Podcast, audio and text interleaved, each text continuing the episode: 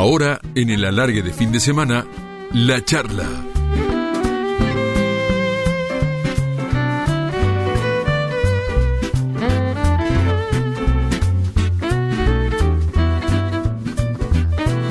Y en Radio La Red vamos a charlar con Hernán Montenegro, el querido loco Montenegro, un hombre que excedió la idolatría en el básquet.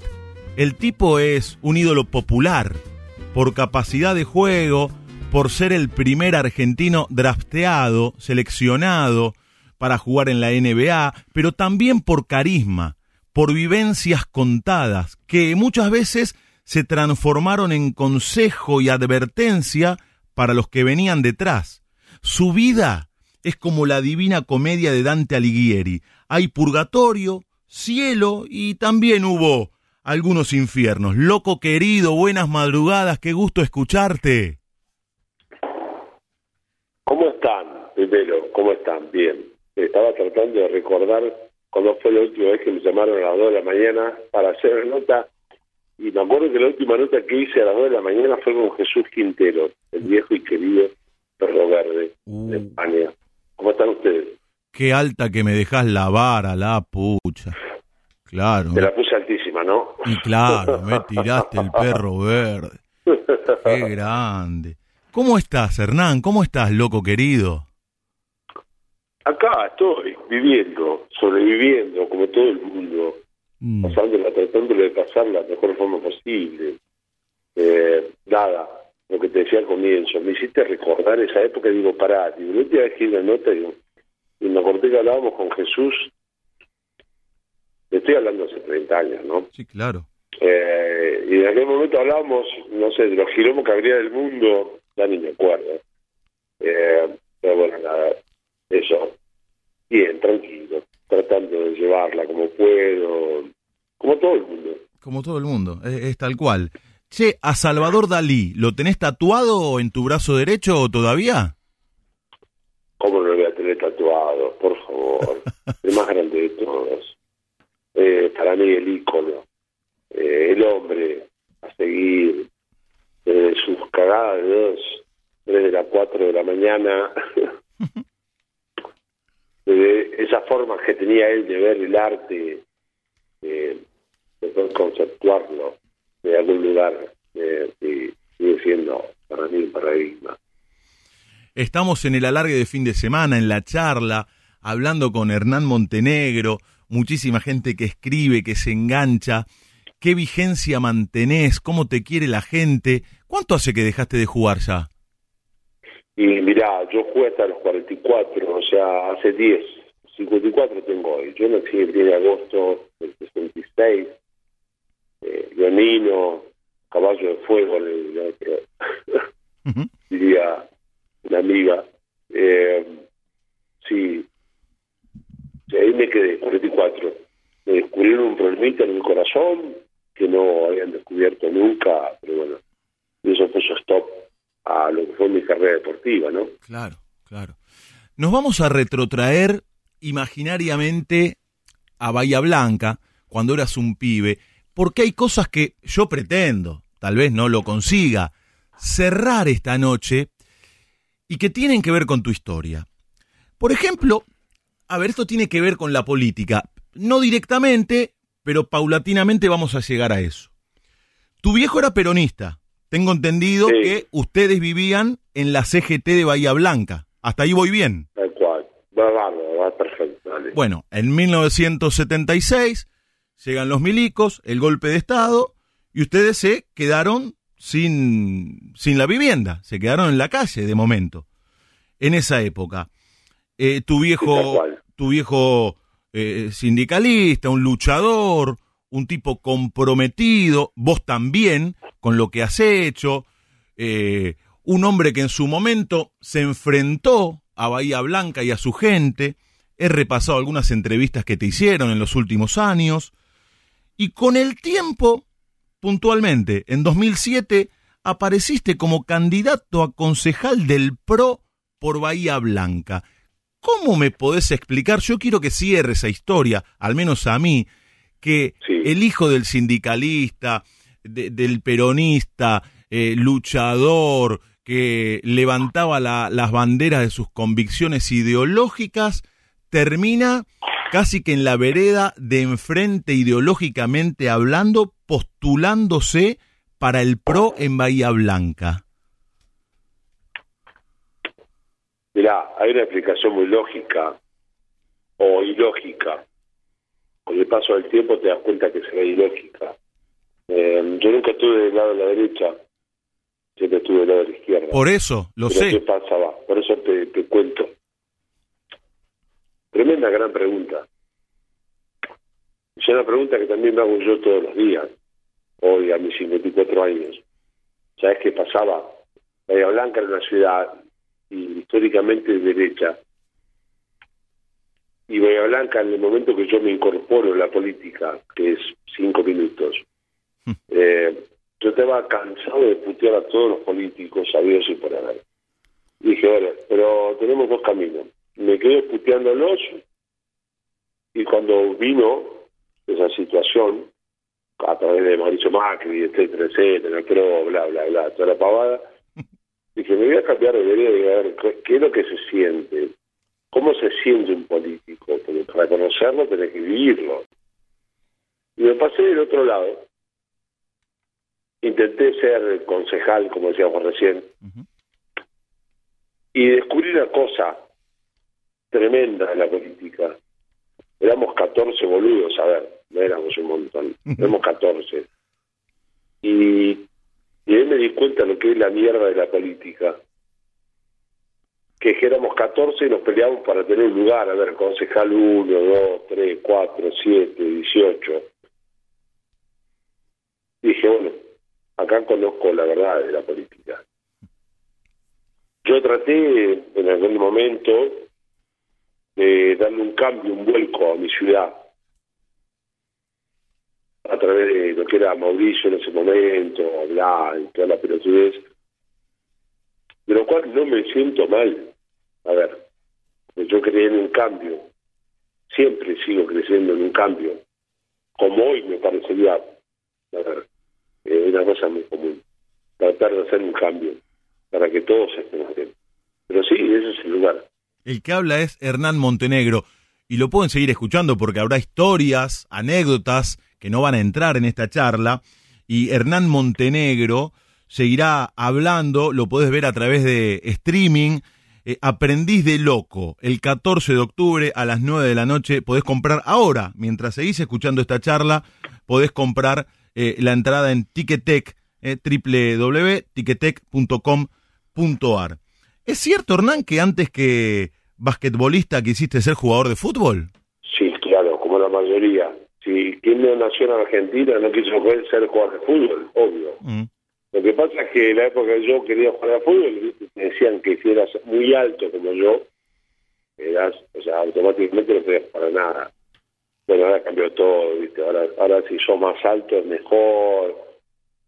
La vida va convergiendo en algún lugar, digo siempre, distinto y nada, no pude, yo no pude, obviamente que no pude, está más que demostrado, mm. pero siempre quise ser jugador fútbol, claro. ¿Qué jugabas de nueve, no? Sí, jugué de nueve, muchos años, eh, hasta que el básquetbol me ganó porque me gustó novia. El básquetbol me declaró el amor y me dijo, mira, flaco, es por acá. Eh, y me dediqué todo el tiempo lo más que pude a eso a tratar de, jugar al básquetbol de ese lugar. Pero siempre fui un jugador de fútbol frustrado. ¿Y cómo eras como número 9? ¿Qué características, me imagino, referente de área, con tus más de dos metros, una referencia obligada para tus compañeros? Pero ¿cómo te, te, definís?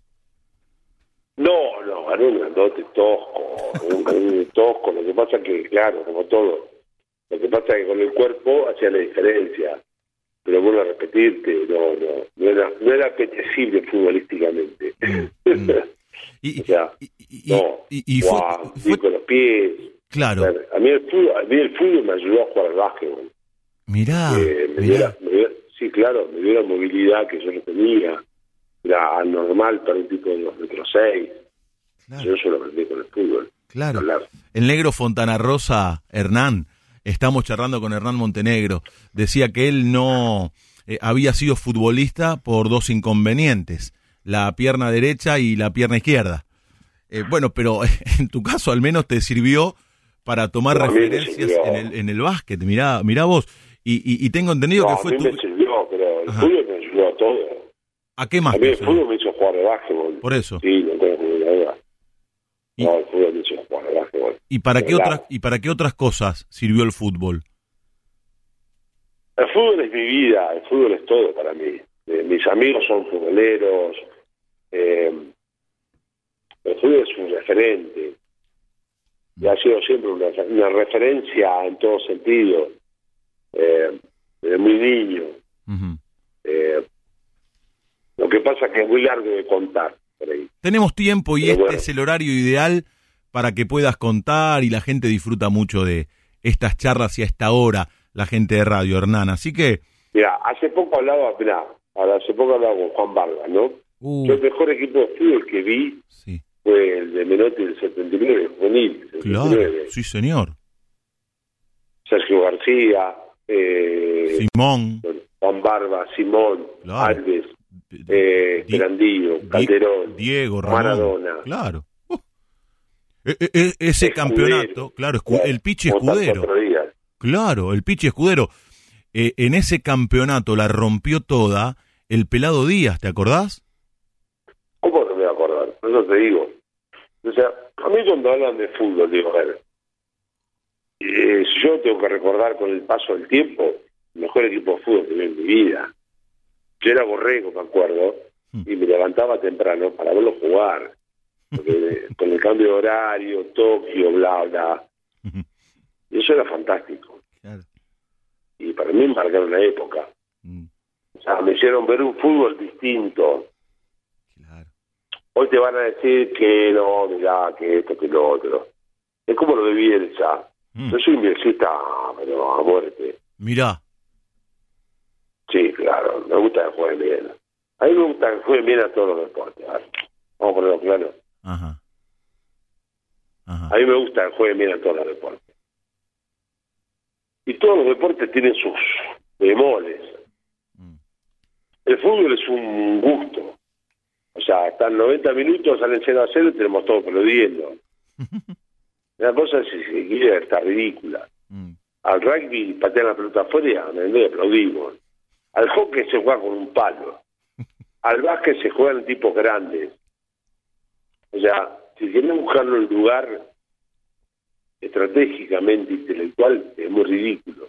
Pero los deportes son hechos a, a imagen y semejanza. Y acá está la belleza de cada deporte, ¿no? claro. Y creo yo que va por ahí.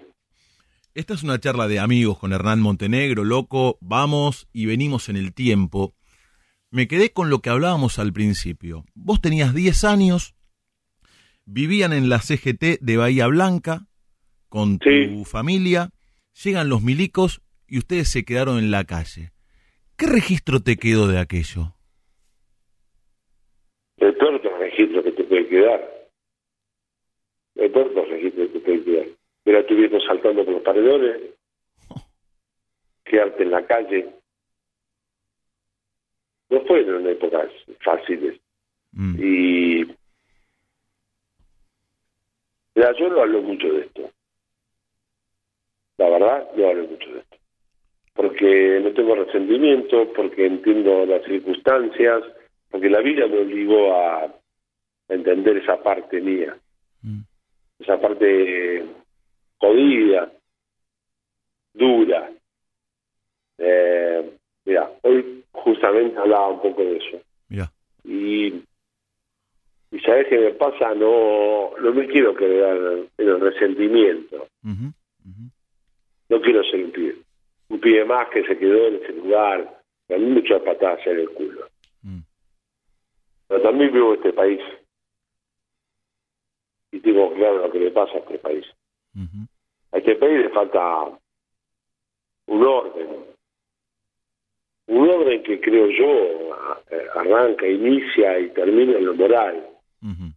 que es lo que tiene que ser bien concebido bien conllevado.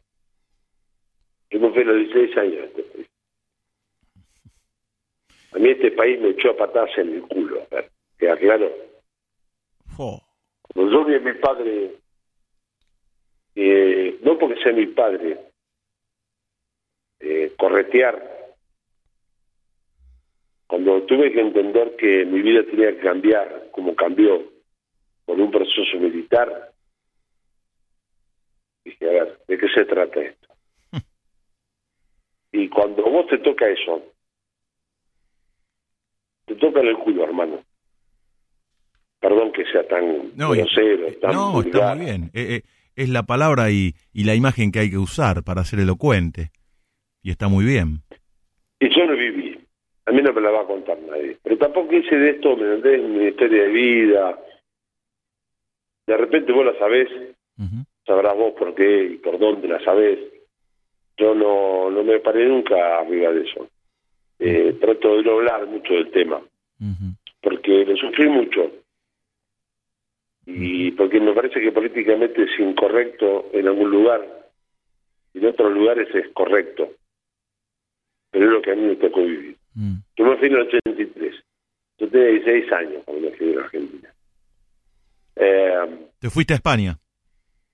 me fui a España, exactamente a España. Ya habías debutado en la primera, eh, en Bahía, de muy pibito. ¿A qué edad debutaste? ¿A los 13, a los 14?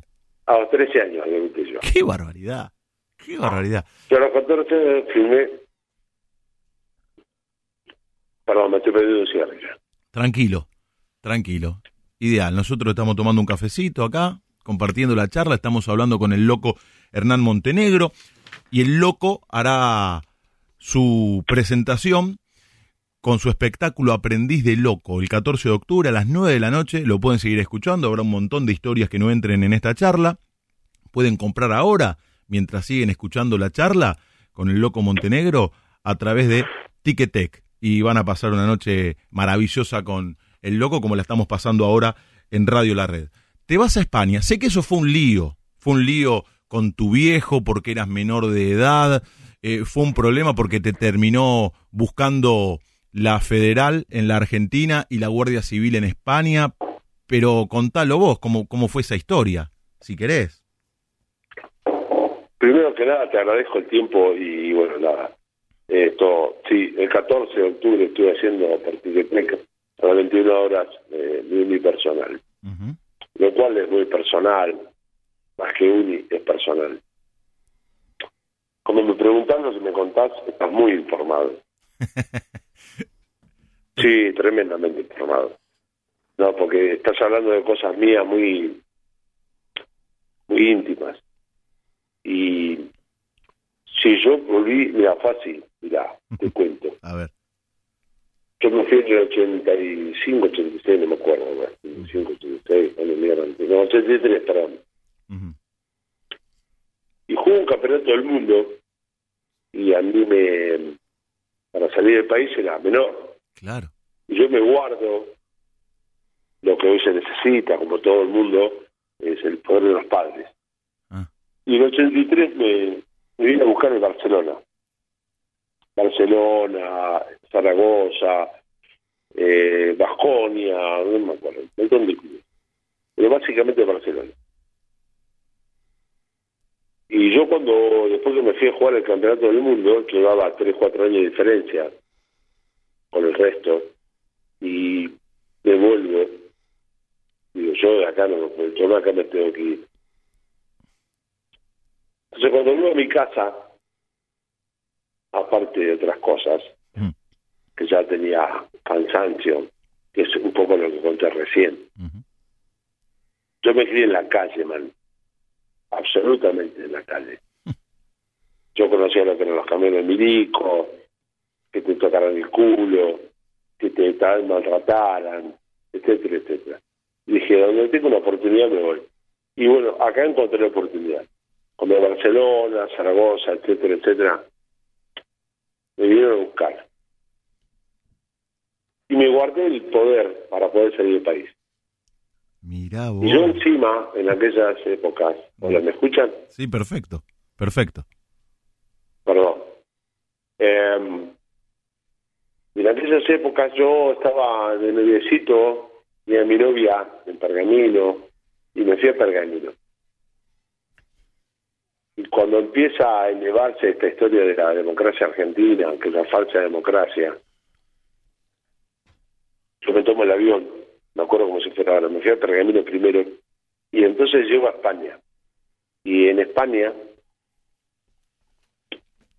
me buscaba la, la, la Guardia Civil Española.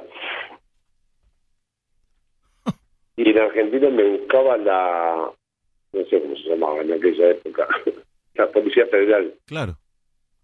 Qué locura. Porque yo me quería ir del carajo.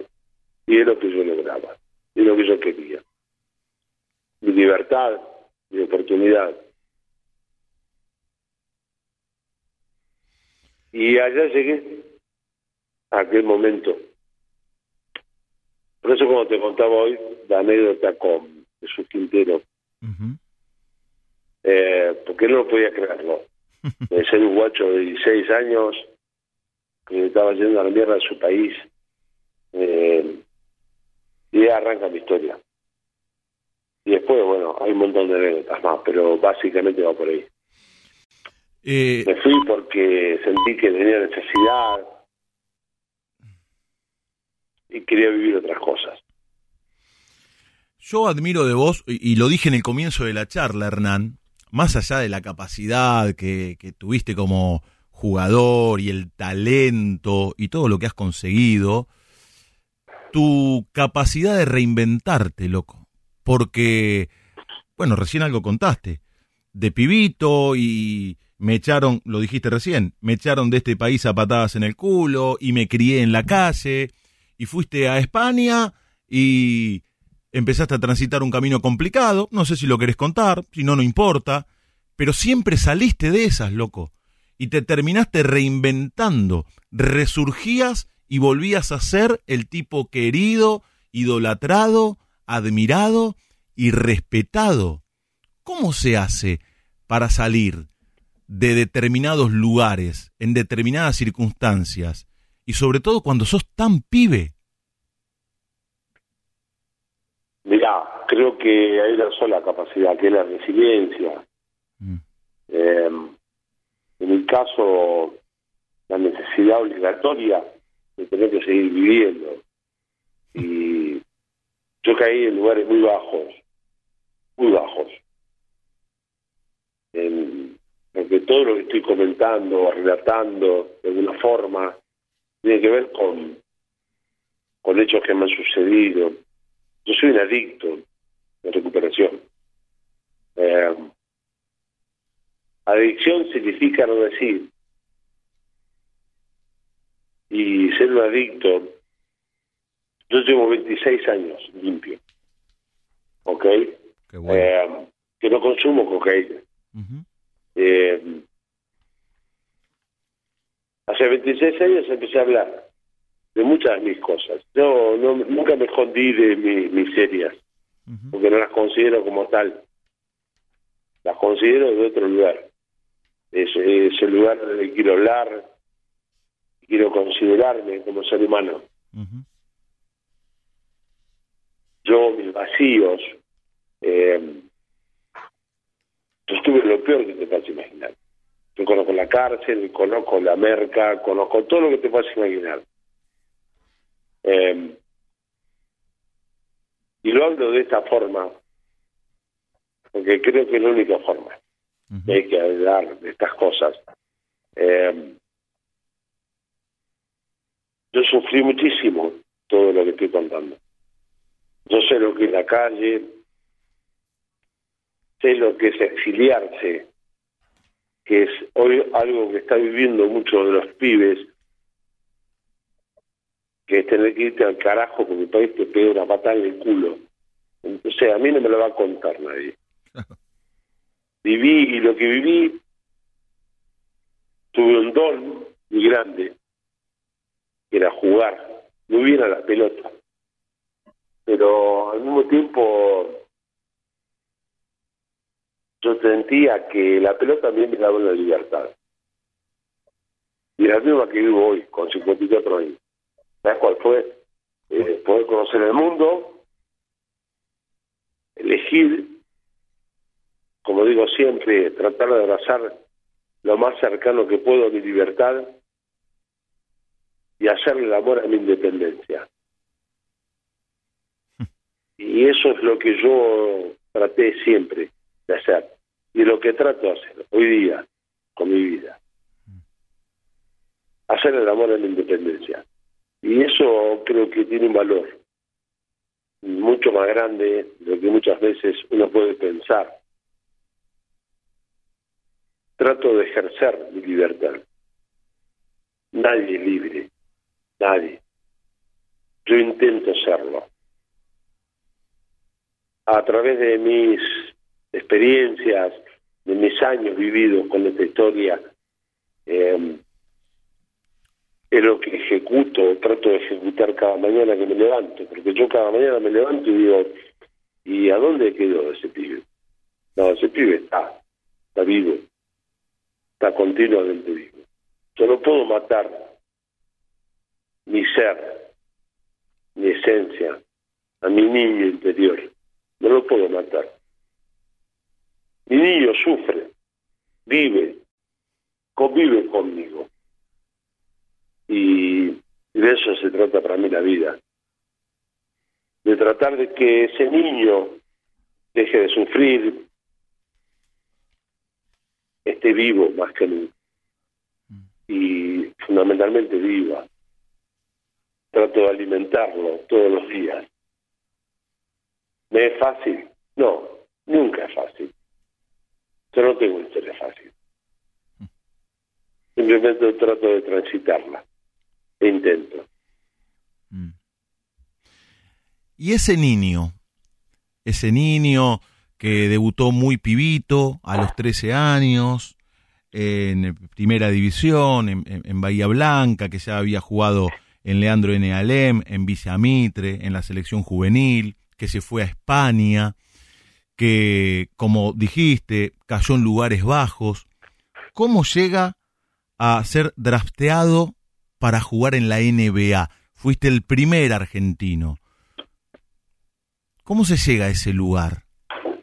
Lugar de ensueño. A ese lugar se llega, se llega, ¿sabes cómo se llega? Porque tenés un don. Y al don lo tenés que ayudar. Yo lo ayudé mucho. Mm. Es la parte que no conocen mucha gente de mí. Mm. Yo lo ayudé mucho. Yo me entrenaba todos los días. Yo vivía para y por y tenía un objetivo que era llegar ahí. Es como yo te dijera ahora, ¿cómo llegas a la luna? Y es muy difícil. Bueno, yo quería llegar a la luna. Hace 32 años yo tenía un sueño. Y yo cumplí mi sueño. Y después de cumplir mi sueño, de hacerlo realidad, decidí cómo quería vivir.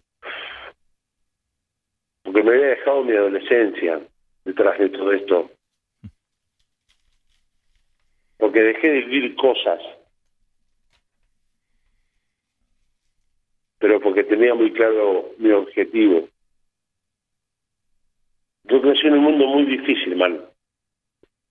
Eh, en un mundo donde el externo estaba la mirada externa estaba siempre todo siempre sobre uno porque desgraciadamente crecí en un mundo en el cual me querían hacer creer de que justamente la mirada era lo más importante. Y yo me renegaba eso. Y porque crecí en un mundo en el cual por ejemplo para dar un ejemplo, a ver, a quien esté escuchando. Hmm. El otro tiene un poder sobre uno mismo que yo no le voy a dar lugar nunca. Yo no quería darle lugar a esa persona o a ese personaje que me dijera, vos debes ser. Yo luché mucho con el vos debes ser. A mí me costó muchísimo.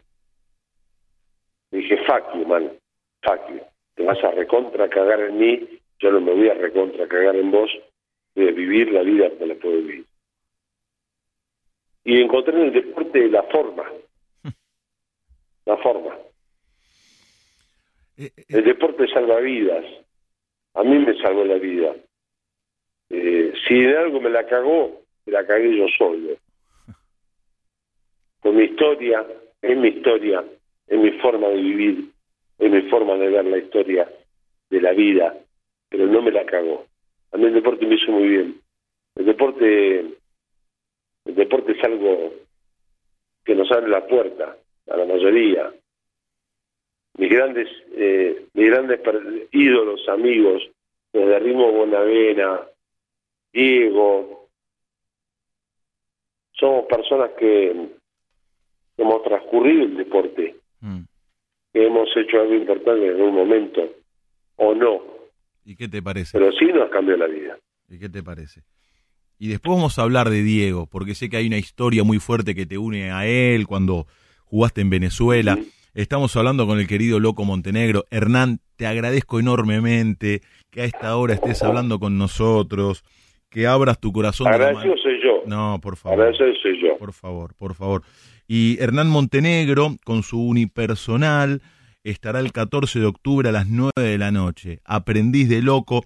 Pueden comprar ahora, mientras seguimos charlando con Hernán, sus entradas en Ticketed. Es absolutamente recomendable las historias del loco porque en definitiva terminan eh, transformándose eh, en enseñanzas para muchos. Un tipo que se ha reinventado todo el tiempo, que pasó por todo lo que pasó y acá está hablando con nosotros y contándonos sus vivencias. Hay una historia de vos que a mí me emociona y que tiene que ver con los sueños. Con los sueños, vos recién hablabas de los sueños y de concretar los sueños y de cuando fuiste seleccionado, dra- drafteado por Filadelfia para jugar en la NBA, después no se pudo concretar. Pero hay una historia que tiene que ver con eso y con el doctor J, un tipo emblemático del básquet americano, al que vos veías de pibito en el cine de Bahía Blanca y que luego fue importante cuando vos desembarcaste en Filadelfia. ¿La querés contar? Sí, como que no. por Es favor. hermosa esa Lo más historia. bello- lo más bello que puedo contar de mi vida. Yo nací en Bahía Blanca, como decías recién vos, y un día me invitan a un cine a ver un jugador de básquetbol, Julius Erving, el, el querido doctor J, ¿no? Que fue el que le cambió la vida a Michael Jordan, a todos, a Kobe Bryant, a todos. Nos hizo un antes y un después. Y yo lo veía en el cine, y era muy borrego, y fue el tipo que a mí me inspiró para ir al NBA. Yo cuando lo vi jugar a él dije, yo quiero jugar ahí, ahí va. Yo quiero jugar ahí, yo quiero estar ahí un día. Y por eso hablo de esto como un sueño magnífico, sano. Y para mí era ver a Dios. Y pasaron los años, y en el 88, cuando me draftearon a mí, me drafté a Filadelfia, justo el equipo de él, ¿no? Claro. Y cuando llego, cuando llego a Filadelfia, eh, me lo encuentro, ¿no? Me lo toco. Y él me había elegido. Me dice, yo te elegí a vos. Wow. Yo le empiezo a contar esto que estamos hablando, que es maravilloso. Y yo le empiezo a contar que yo llegué hasta ahí porque yo lo veía a él jugar en un teatro, en un cine. Y el tipo me mira y me dice, yo no te puedo creer. Y yo, sí, man, sos muy grosso. Y mirá cómo me pongo, perdón, disculpen a todos. No, está muy bien, está un muy bien. momento emocionante. Es una historia maravillosa. Es de película. Yo lo miré y lo abracé. Viste, como típico americano, vos que abrazas a un americano es, es muy jodido. Yo lo abracé le di un beso. El tipo se sintió incómodo. Digo, yo llegué acá por vos. Me dice, yo no te puedo creer. Sí, yo llegué acá por vos. Yo soñaba con jugar como vos. Obviamente no voy a jugar nunca como vos, le digo. y, y ahí fue mi Disney, fue mi... Ahí, ahí donde yo, a mí la vida me cambió. El equipo después me ofrece un contrato, yo no lo acepto, me voy a Europa, bla, bla, bla. Pero a ver, ¿qué es lo maravilloso? Eh, lo maravilloso es haber visto, haber soñado con llegar a un lugar donde todo el mundo no sabía nada de todo esto. Porque hoy hablar de la NBA es bueno, casi hasta común. Y yo me sentí en ese momento Luis Armstrong. Dije, llegué a la luna, ya estaba, man. Ya estaba. Después de esto, supo todo, ¿no? Y a mí me pasó así. Y aparte, muy pibito. Ahora, ¿por qué no se llegó a concretar el sueño de jugar, de afianzarte en la NBA? Sé que apareció un agente, eh, un representante, y que por diferencias entre lo que pedía y la franquicia no firmó contrato, a pesar de recibir otras ofertas, tengo entendido, y en definitiva se hablaba de muchísima plata, de millones de dólares en probables transferencias, y al mismo tiempo vos te quedabas sin jugar en la NBA y no tenías un mango. Mirá, porque justamente ahí va. Yo ahí aprendí una cosa muy linda en la vida, que decir que no a lo que todos dirían que sí. Bueno, acá arranca un poco la rebeldía, ¿no? Eh, sí, tal cual. Me ofrecieron un contrato muy grande, de millones de dólares. Yo también había llegado donde yo quería llegar. Y cuando llegué a ver todo lo que me rodeaba, dije, no, esto no es para mí. No, olvídate. ¿Y, qué era eso? Que, que te rodeaba y que vos decías, no, esto, esto no es para mí. Era encontrarte con un mundo en el cual, o sea, vos sos un partener de un montón de historias eh, que se salen de la lógica deportiva, y dije, no, no, esto no es para mí, no, ni la ni pedo. Me fui a la mierda. Yo quería jugar, aparte. Yo llegué a un equipo de viejos, mm. El cual estaban todos de vuelta, era un campalache todo, y dije, si yo, para yo, yo me iba a llegar hasta acá, bueno, listo, ya está, yo había cumplido mi sueño. Pero muy boludo yo, a ver, muy boludo yo, quiero decir, a ver, muy naif. Yo llegué muy naif ahí. Entonces, yo no entendía, por ejemplo, ciertos manejos. Dije, pará, esto no, no, tiene nada que ver. Y aparte, por otro lado, te digo la verdad, honesto. Llegué hasta ahí, jugué con ellos, jugué con los mejores de la historia. Dije, ya está. Y me di cuenta que, en realidad, en el fondo, yo lo que quería era vivir. Que, que el básquetbol me diera la posibilidad de vivir. Y eso es a lo que me he dedicado toda mi vida. Eh, es un juego maravilloso, al cual yo no puedo pergeniar y lo único que no puedo hacer es violar. Y eso he tratado de hacer. De que mi deporte hermoso, desde mi lugar, desde mi lugar, yo sé que le cuesta a mucha gente pensar esto, eh, pero desde mi lugar fue tratar de ser lo menos puta posible, ¿viste? Y es lo que he intentado siempre. Puta lo digo bien, ¿eh? no con maldad. Sí, te entiendo, te entiendo a, lo que apuntás, está claro aparte. Y, y, hay una frase... A mí también, mira, ¿sabes qué pasa? Yo me di cuenta ahí, en el mejor momento de mi carrera deportiva, mm. yo me di cuenta que, que yo tenía un don. Tuve la suerte de medio de metro seis y Dios me dio un don para jugar a un deporte como el básquetbol eh, mejor que nadie, que lo jugaba mejor que nadie y lo jugué mejor que nadie. Y dije, yo tengo que respetarme esto. Esto es un don, no es mío.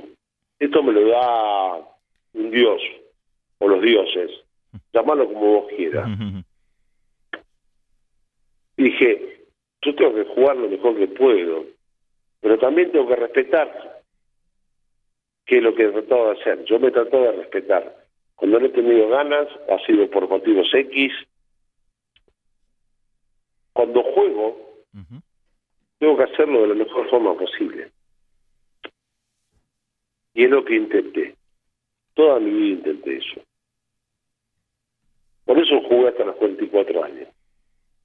Con intermitencias, idas y venidas. Yo amé jugar. El juego para mí es apasionante. Es, es, es el lugar donde yo más me sentí cómodo en mi vida. Es muy difícil después de abandonar eso. Cuando vos estás adentro de un lugar donde haces lo que te gusta, llenes la cancha, no la llenes, es otro tema. Eh, pero vos te sentís que sos parte. Y el juego para mí, el vasco, fue eso. Toda mi vida fue eso. Eh, a ver, estamos hablando con el loco Hernán Montenegro. Recién hablabas del don que indudablemente tenés, em, de esa juventud arrebatadora cuando llegaste a Filadelfia, del entrenamiento en Filadelfia, de tu talento, de todo lo que hizo de vos eh, el tipo idolatrado. ¿Por qué te fuiste de Filadelfia y terminaste sin un mango, con todas estas posibilidades, con todo esto que enumeré a favor? Porque te pasan cosas como las que te estoy tratando de contarte, a ver, porque te empezás a dar cuenta eh, en mi caso, ¿no? Mm. En mi caso. Empecé a darte cuenta que vos jugás porque te gusta jugar y porque el dinero no te va a cambiar la vida. Yo siempre digo que entre el dinero y la fama hay un divorcio. Yo entiendo, por ejemplo, lo que sucede hoy, pero puedo entender espiritualmente. En mi caso, no. A mí no me cambiaba la vida. Yo no quería vivir. Yo tenía un objetivo muy grande que era viajar por el mundo. Por eso viví en 18 países, recorrí 72. A ver, tiene que ver con mis formas. Y para mí el deporte fue eso. Y va a ser eso. A mí el deporte me educó, me enseñó un par de idiomas, me enseñó a vivir, man. me enseñó a vivir. Qué bueno. Me abrió la mente. Yo quería salir del lugar donde yo estaba. Esto es básico. A mí no me importaba jugar la NBA. No me importaba jugar de jugué, y he jugado en mil lugares. A mí me importaba conocer personas. A mí me importaba que, como me dijo un día un entrenador divino, en Italia, me dijo, mira, cuando cuando venís, cuando venís a, Roma tenés que hacer lo que hacen los romanos. Me dijo, cuando voy a la Argentina tengo que hacer lo que hacen los argentinos. Y fue maravilloso, porque yo era un pendejo boludo, que me creía que las sabía todas, y no sabía nada. Y me abrió la mente. Me dijo, a ver, me enseñó a vivir el mismo León León cuando fuimos a Zaragoza, ganamos la Copa del Rey, León me dice, está buenísima. me dice León, estábamos, habíamos salido a campeón de la Copa del Rey, o sea, se dio cuenta que era una cosa increíble. Y estaba todo el mundo jolgorioso, lo agarraron los rusos solo, se estaba tomando un escocés de aquellos, digo, León, salimos campeones, bla, bla, bla. Y él me mira con cara, viste, como diciendo, el pendejo pelotudo, mm. porque era un pendejo pelotudo. Dice, si pasa algo, no pasa nada. Y si llega a pasar algo, no deja de pasar nada. Para mí fueron enseñanzas tan grandes. Yo tuve muy grandes fenómenos como este, que me enseñaron a vivir me enseñaron más que nada, ¿sabes qué?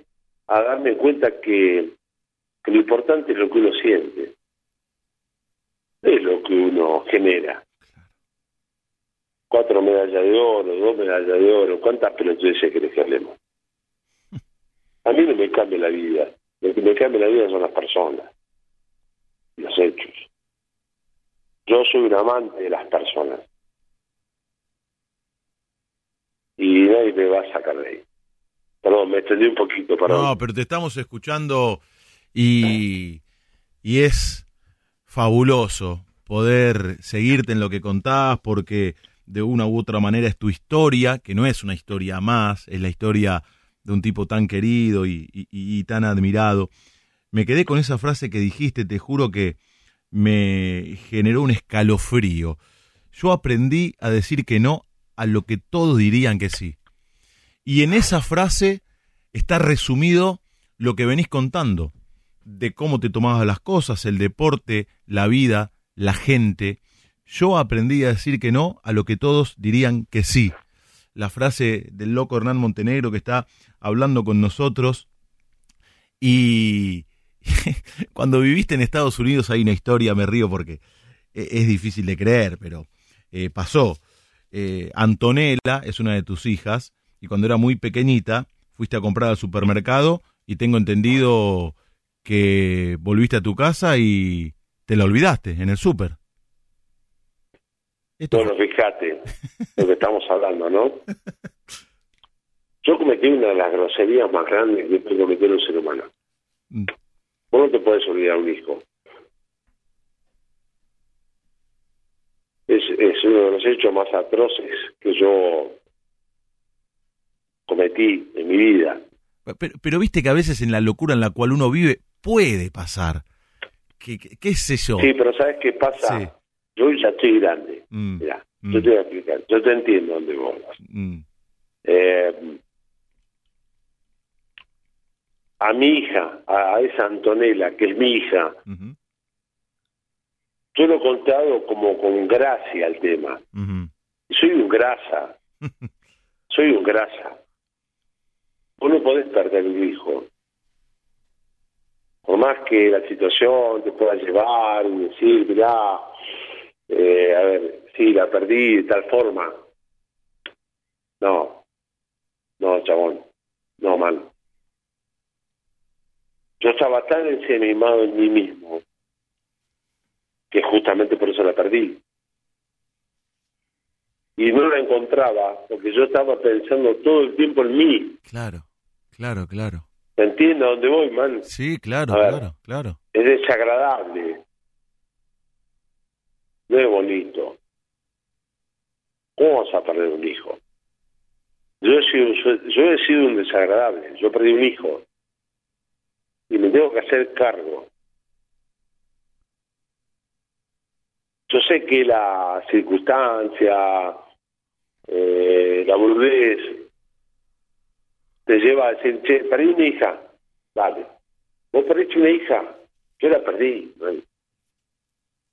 Porque estaba totalmente metido en mi mundo. Claro, claro. Estaba totalmente asumido en mi mundo. No me importaba otra cosa que mi mundo era un ser despreciable. Claro, fuiste al súper. ¿Se entiende? fuiste al súper y. A ver, también eh, es cierto que volviste a tu casa, tu mujer en aquel momento te dijo y, la y volvieron enseguida y la nena estaba esperándolos. Digo, no, es que pasó a mayores. No, tal cual, pero, pero es desagradable. A ver, mírame. No es un hecho que uno pueda contar como yo lo he contado. a mm, ver. Te entiendo. Te entiendo porque vi como lo has contado eh, en otras notas. Este, claro. Y, y, tienes... que te sea... yo no puedo seguir avalando, a ver, a ver, la imbecilidad mía no la puedo seguir avalando. Mm, mm. ¿Se entiende la charla? Mm, ¿A dónde voy? ¿Cómo no se va a entender? ¿Cómo no se va a entender? No voy por ahí. Es desagradable, feo, seguramente ella lo tengo muy claro, lo ha vivido como un hecho, pero no anecdótico, lo ha vivido como un hecho lamentable en su vida. Eso te logra, eso muchas veces te lleva al deporte, cuando te crees que la tenés más larga que los demás. Claro, Claro, claro, claro. Bueno, y vos estabas en un momento de mucha exposición y también se explica por ahí, por, ese lado. Sí, a ver, yo pensaba en mí. Claro, claro, claro. Era un ser humano más egoísta. La, peor persona que viene de ese mundo era yo. Yo pensaba en mí. Si no, no podés perder un hijo en un supermercado. Mm. A ver, y podemos hablar largo de esto. No, yo pensaba en mí, nada más. A mí me importaba mi vida, nada más. Claro. Después te das cuenta con el tiempo el daño que vos le podés hacer a una, una criatura, en este caso, que es un ser que vos trajiste a la vida. Mm, mm, mm. Y eso eso tiene otro tono, otro tenor, creo yo, ¿eh? Sí, sí, te entiendo.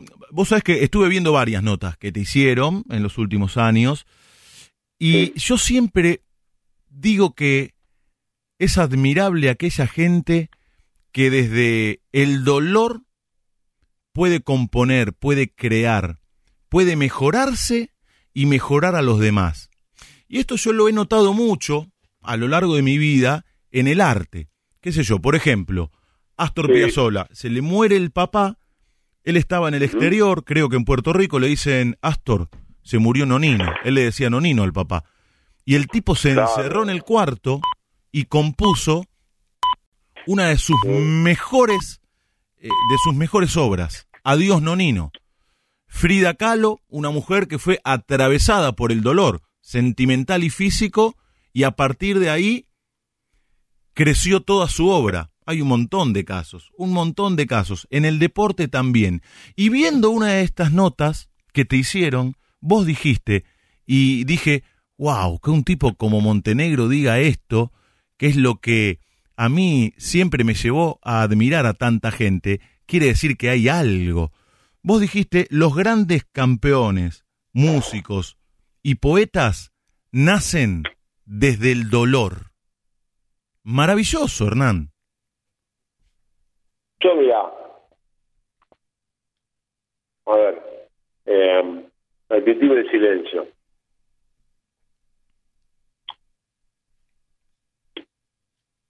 Eh, me acabo de escuchar, estoy escuchando. Eh, ¿Sabes qué pasa?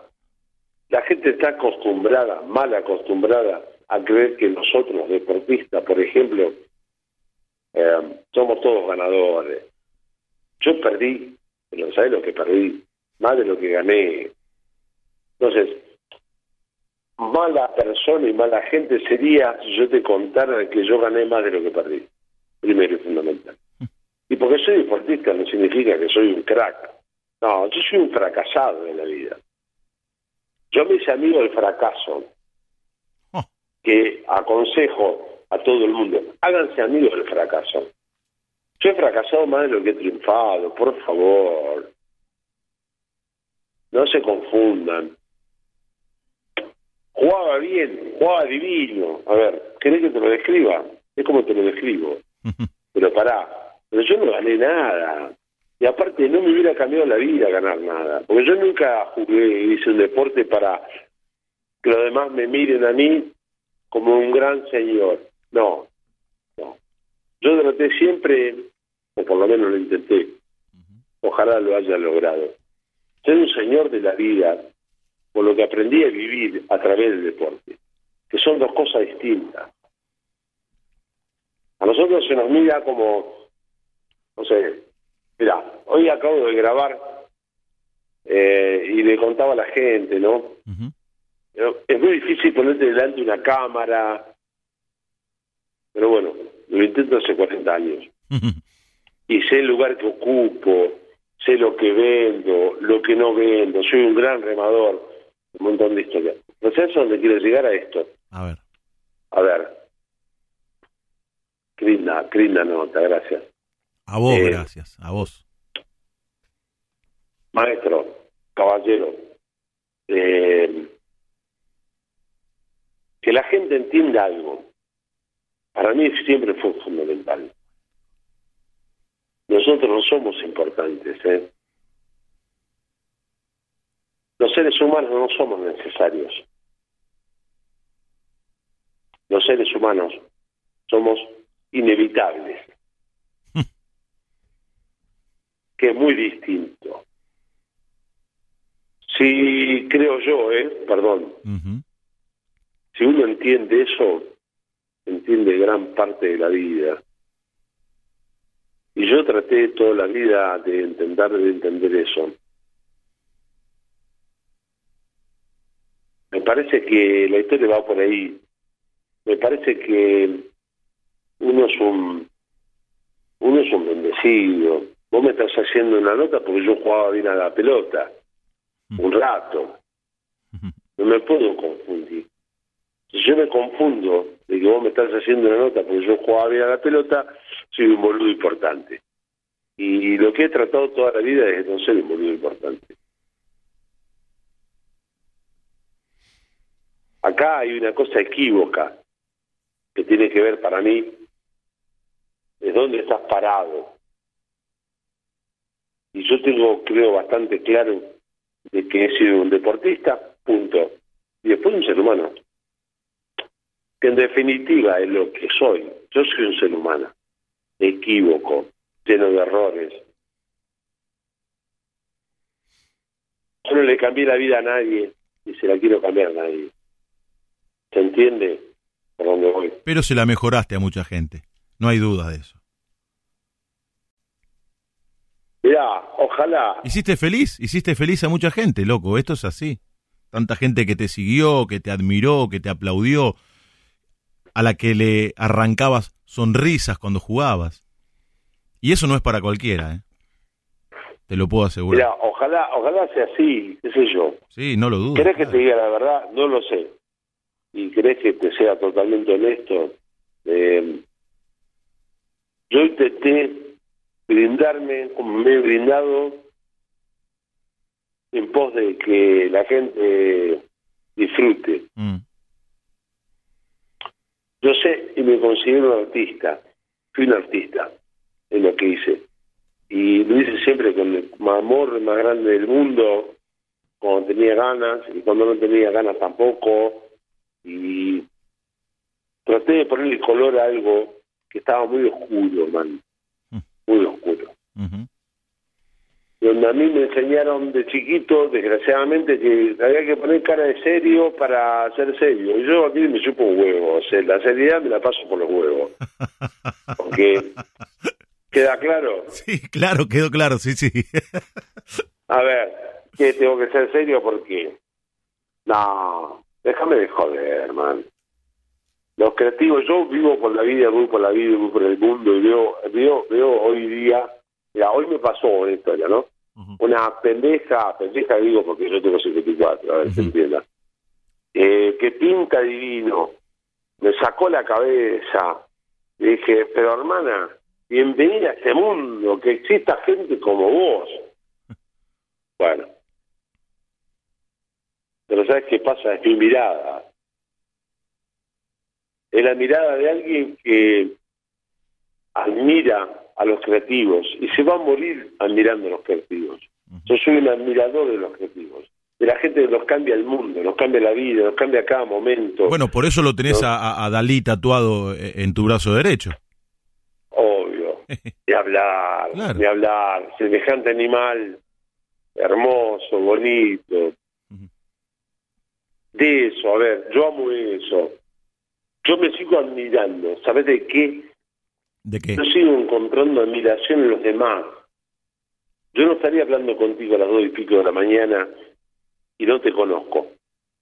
Pero considero, como te dije al comienzo de la charla, los lúcidos se reconocen. y, y a mí me admira la gente que tiene ganas de sentirse admirada, la gente que tiene esa, esa cuestión permanente de querer crecer. Yo quiero crecer. No me quiero morir hecho un pelotudo.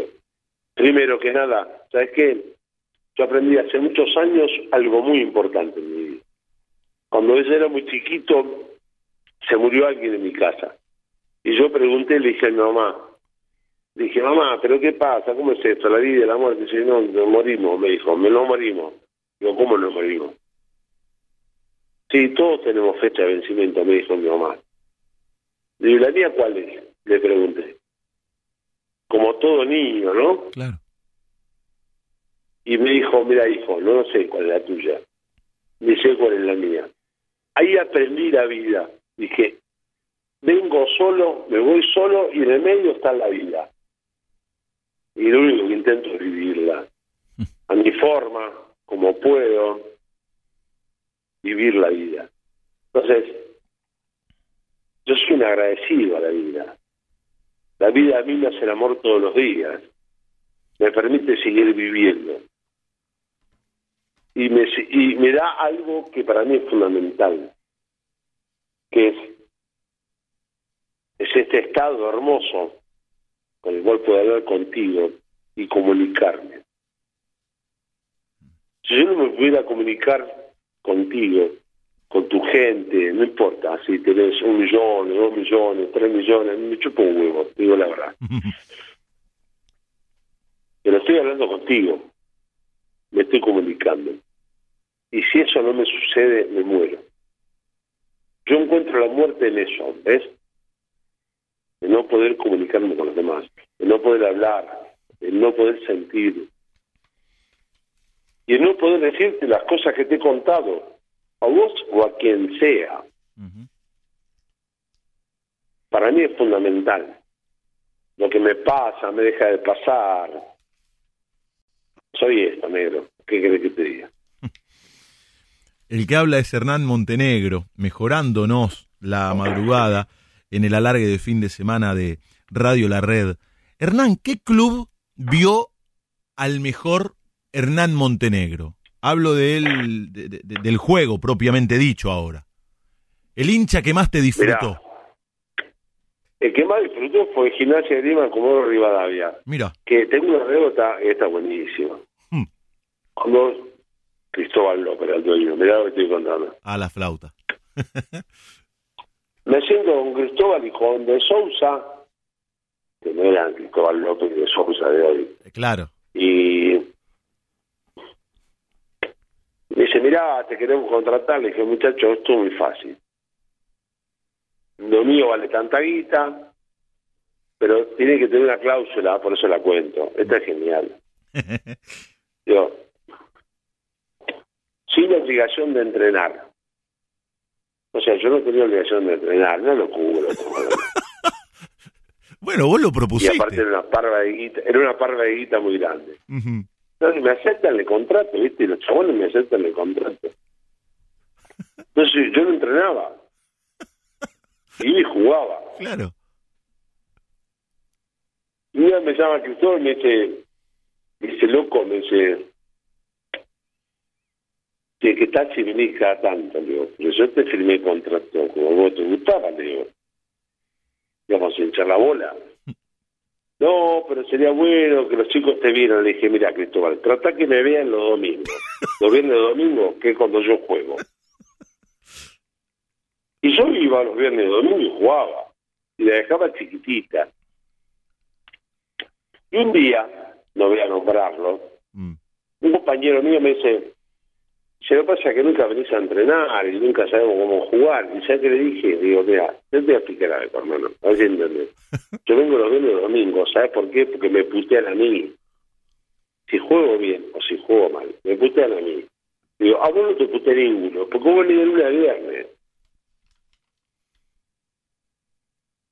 Yo no vengo de lunes a viernes, ¿sabes qué pasa? Vengo los viernes de domingo, que es cuando hay que jugar.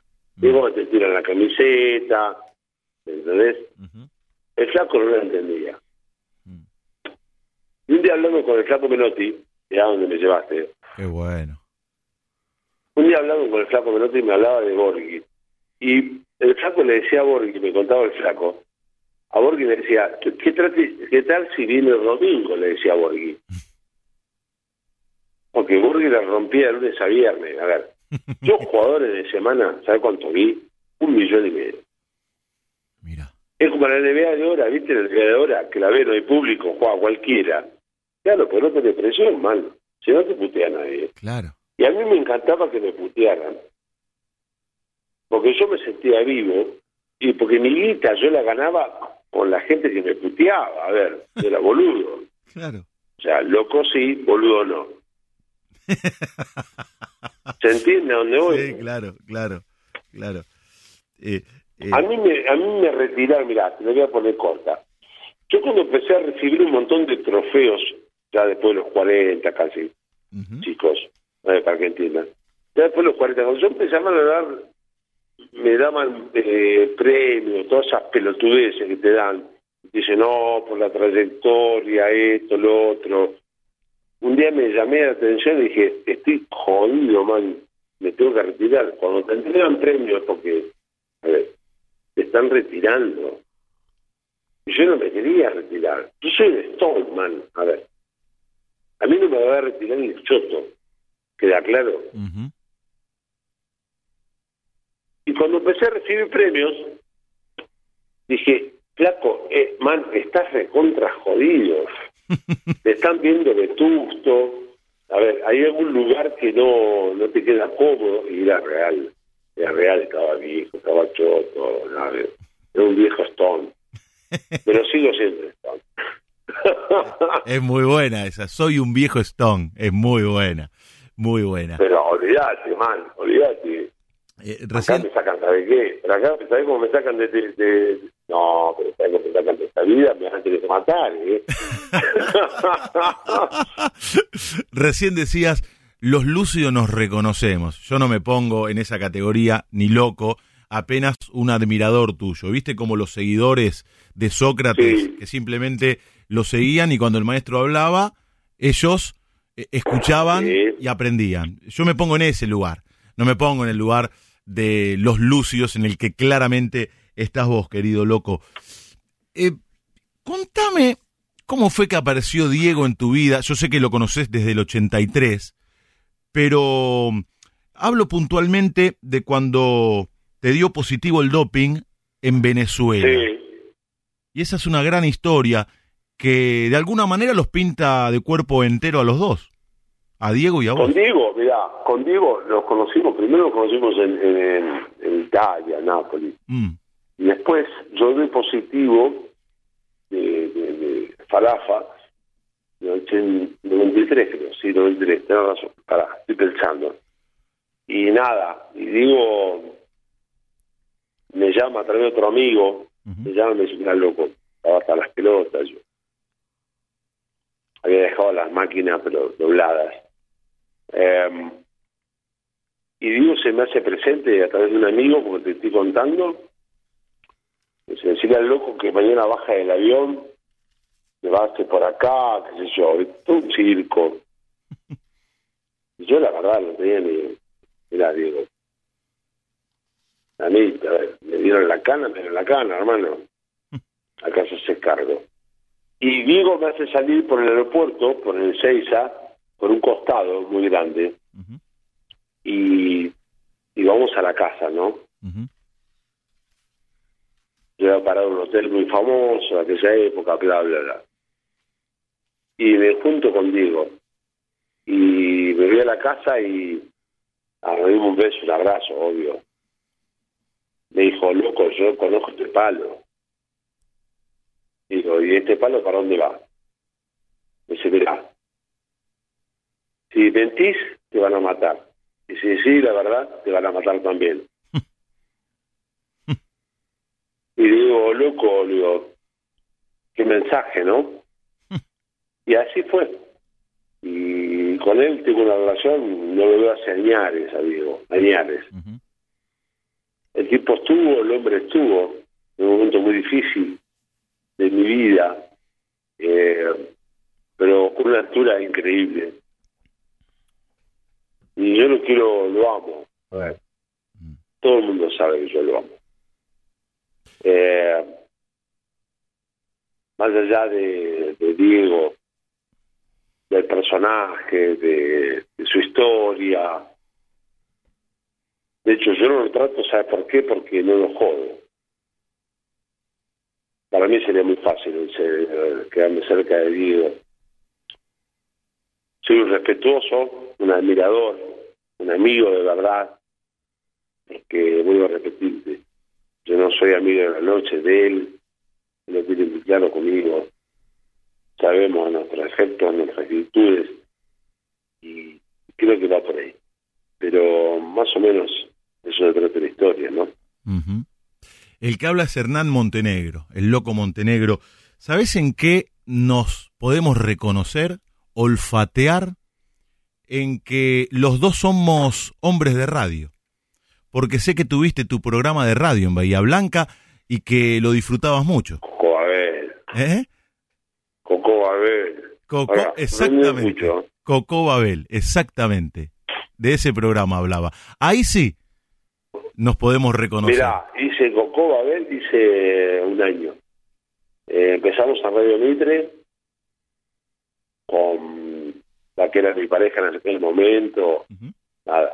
Y después de tres, cuatro días de salir al aire, viste la cápsula de la, de la radio, no, yo soy, yo soy un tipo, a mí no me voy a meter en una cápsula de esa ni en pedo.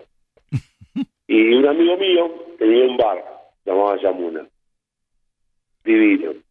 Le hablo, le digo, loco, le digo, ¿por qué tal si sacamos acá, traigo programa de radio?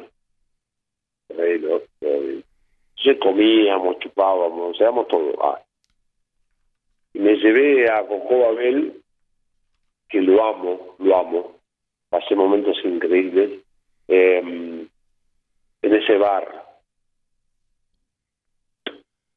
Y es donde yo descubrí la pasión por la radio. Es donde yo entendí lo que es la radio, lo que hacen ustedes esta noche, es maravilloso ese contacto que tenés con la gente. Y nada, y no ganamos ni un puto mango. Pero lo importante es que hacíamos lo que nos gustaba. Y yo soy un tipo que yo trato de hacer todo lo que me gusta. Por eso digo siempre que lo mejor que tengo es que no tengo nada. que me quiera correr por ahí, va cagado, man. Va muy cagado. Pero sí que he hecho millones de cosas en mi vida y de eso se trata, creo yo. Mm. Yo admiro a esa gente que hace lo que le gusta. Y nosotros te admiramos a vos, querido loco. Eh, ¿Por qué hablo de tu lucidez? Hace mucho dijiste algo casi como un visionario, porque hoy de eso se está hablando. Eh, eh, el loco es de Bahía Blanca, ya lo contó, todos lo sabemos, todos lo sabemos. Y una vez dijiste, el bahiense vive en base a lo que dice el diario. Bahía Blanca es una ciudad fascista. Son dirigidos por lo que dice la prensa. Y yo cuando te escuché decir eso, me yo me puse a aplaudir, loco, porque es lo que de alguna u otra manera está ocurriendo hoy a nivel nacional con parte de la prensa y con parte de la población. Pero vos lo dijiste hace muchísimo tiempo, hermano. Mirá, lo dije porque lo viví, lo viví, lo padecí. Yo sé que le echa las pelotas a todo el mundo, María. Yo no soy un ser humano creído, no soy ni amado, ni venerado, ni lejos de estar de todo eso, de esa porquería. Bahía Blanca es lo que es, es, es un centro gris de energía negativa, es un pozo de mierda Centro gris de energía negativa es Bahía Blanca para vos. pero por supuesto, lo dije hace treinta y pico de años. No les gusta, les cae mal, re mal de ellos, a mí me chupa un huevo, así te lo digo. A ver, para darte una noción, hace un año que se acaban de declarar porque mataron un montón de, de tehuelches en el medio de la ciudad. Los tehuelches son indios nuestros. Los tehuelches son mis hijos, son mis viejos, son, son mi raza. ¿Se entiende lo que digo? No estoy volviendo, ¿eh? No, no, claro que se entiende. Se hicieron mierda. Y comparto. Se hicieron mierda. Te entiendo y Se comparto. hicieron mierda en una plaza que se llama la Plaza Rivadavia, es el centro de la ciudad. A mí me hincha las pelotas, ¿viste? Yo tengo una mamá alemana, un papá gallego, Hmm. pero tengo un papá aborigen. Mi viejo es un aborigen, Mm, santiagueño, negro, hermoso. ujú. Y a mí me jode todo esto. ¿Por qué? Porque se hacen los pelotudos. Y la historia de Blanca es muy negra. Es muy negra. Y nadie se quiere hacer cargo de la historia. ¿Sabes por qué? Porque es más fácil esconderla. meterla debajo, viste, de, no sé, del colchón, de lo que sea, de la alfombra, la mano como vos quieras. Yo la conozco entera. Yo si algo aprendí de mi viejo, el padre descanse de mi papá, ¿sabes qué es? no tenés que mentirte, me dijo un día. No Ni mentirte, ni mentirle a los demás. Mira, no tenés que mentir. Y ese es, para mí es un precepto fundamental para poder seguir mi vida. Mm. Allá aquellos que se quieran mentir y que quieran mentir. Mm. Cuando te retiraste, después volviste, cuando te retiraste del básquet, eh, trabajaste como agente deportivo. Y trabajaste con un amigo nuestro, con un amigo nuestro, Hernán, estamos charlando con Hernán Montenegro, que hace unas semanas también pasó por este lugar por el cual estás atravesando vos, con Pedrito Troglio. Pedro bueno, trabajaste con Pichi Cerizola también, empezaste como agente de básquet, pero dijiste, no, no quiero, no, sé por qué, contame si querés, y empezaste a trabajar como agente de fútbol con Pedrito Troglio para una agencia de España. Contame ese paso y después quiero que me cuente la historia después, con el jeque árabe, porque esa es para cerrar, es una cosa, esa sí que es de película. Con Pedro empezamos a trabajar, con Pichi primero. Con Pichi Cerizola. Con Pichi empezamos a trabajar, con Pichi Cerizola, gran amigo, gran amigo. Mm. Un tipo que siempre me tiró lo mejor. Y en el medio quedó Pedro. Ahora que el pucho. Sí, tranquilo. Estamos hablando con Hernán Montenegro que eh, presentará su unipersonal el 14 de octubre, Aprendiz de Loco. Si lo quieren seguir escuchando, y vale la pena, ustedes lo están comprobando mientras habla con nosotros, pueden comprar ahora la entrada en Ticketek, Aprendiz de Loco, el 14 de octubre, el Loco Montenegro con el que estamos hablando. Bueno, entonces empezaste a trabajar como agente de básquet con Pichi Cerizola. Con Pichi, empezamos con Pichi y Pedro también, y Pedrito también. Pedro estaba en un momento muy especial de su vida, que no sabía si quería entrenar, quería ser agente, qué sé yo. Y, en un momento determinado, Pedro me dice, la verdad, nos fuimos, habíamos viajado a España. Mm. Y estábamos en Madrid un día. Digo, Pedro, te noto incómodo. Me dice, loco, ¿sabes qué pasa? Yo quiero dirigir. Digo, Pedro, Pedro, está de puta madre, me empecé a dirigir. Pero alguien tiene que hacer la parte del fútbol. Y entonces Pedro me dice, bueno, hazte cargo. Él me empezó a hacer cargo yo el fútbol. Y dejo el básquetbol, porque aparte ya me tenía como hinchado, los jugadores de básquet me tienen la bola, la bola al plato de una forma. Y bueno, y a Pedro me fue muy bien como entrenador. No hace falta que lo cuente yo. Pero fue así, fue una charla muy loca entre los dos. Pedro es un amigo, es un hermano. Eh, le fue muy bien. Y entre los primeros jugadores de fútbol que yo tuve, acá, acá, está la anécdota más El primer jugador de fútbol que nosotros tuvimos fue el Flaco del. ¿Se acuerdan del Norte? Sí, el, el 9, el grandote, claro. Claro, y yo cuando empezamos a lograr fútbol, lo empiezo a representar a Flaco del Norte. Fue mi primer jugador de fútbol que yo tuve. ¿Ya? Y... Ay, lo perdimos. A, ver si podemos restablecer el contacto. Qué buena charla, Gustavo, Javi, con el loco Montenegro. Una buena, muy buena nota. Eh, un tipo que se hace cargo de lo vivido. Eh, y le mando un gran abrazo a tantos amigos que nos están escuchando, están escribiendo al querido Julián Capazo, productor de Víctor Hugo Morales, de la 750, de C5N, a otro querido colega, Leo Difeo, muchísimos amigos, a los oyentes que se engancharon con esta charla con el loco Hernán Montenegro, que nos está haciendo un repaso eh, eh, eh, por su vida. ¿Lo tengo? Bueno, tranquilo, tranquilo. Está Chiqueredia en la puesta en el aire pero cuántas vivencias y qué valentía para contarlas. Hipertransparente, ¿verdad? Excelente nota.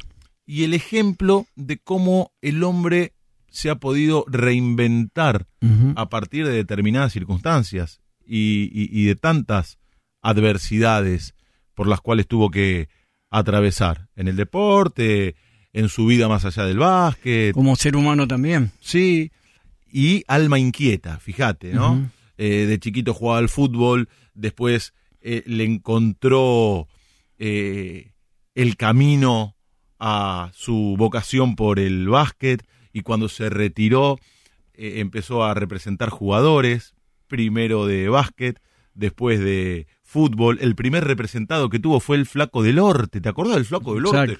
Alto, el goleador, claro. sí. El Loco Montenegro que está charlando con nosotros y que va a presentar su unipersonal, Aprendiz de Loco, el próximo 14 de octubre a las 9 de la noche. Y ustedes pueden comprar desde ahora en Ticketek eh, eh, las entradas para disfrutarlo loco. Estábamos eh, hablando de Delorte, eh, eh, loco, eh, tu primer representado en el fútbol.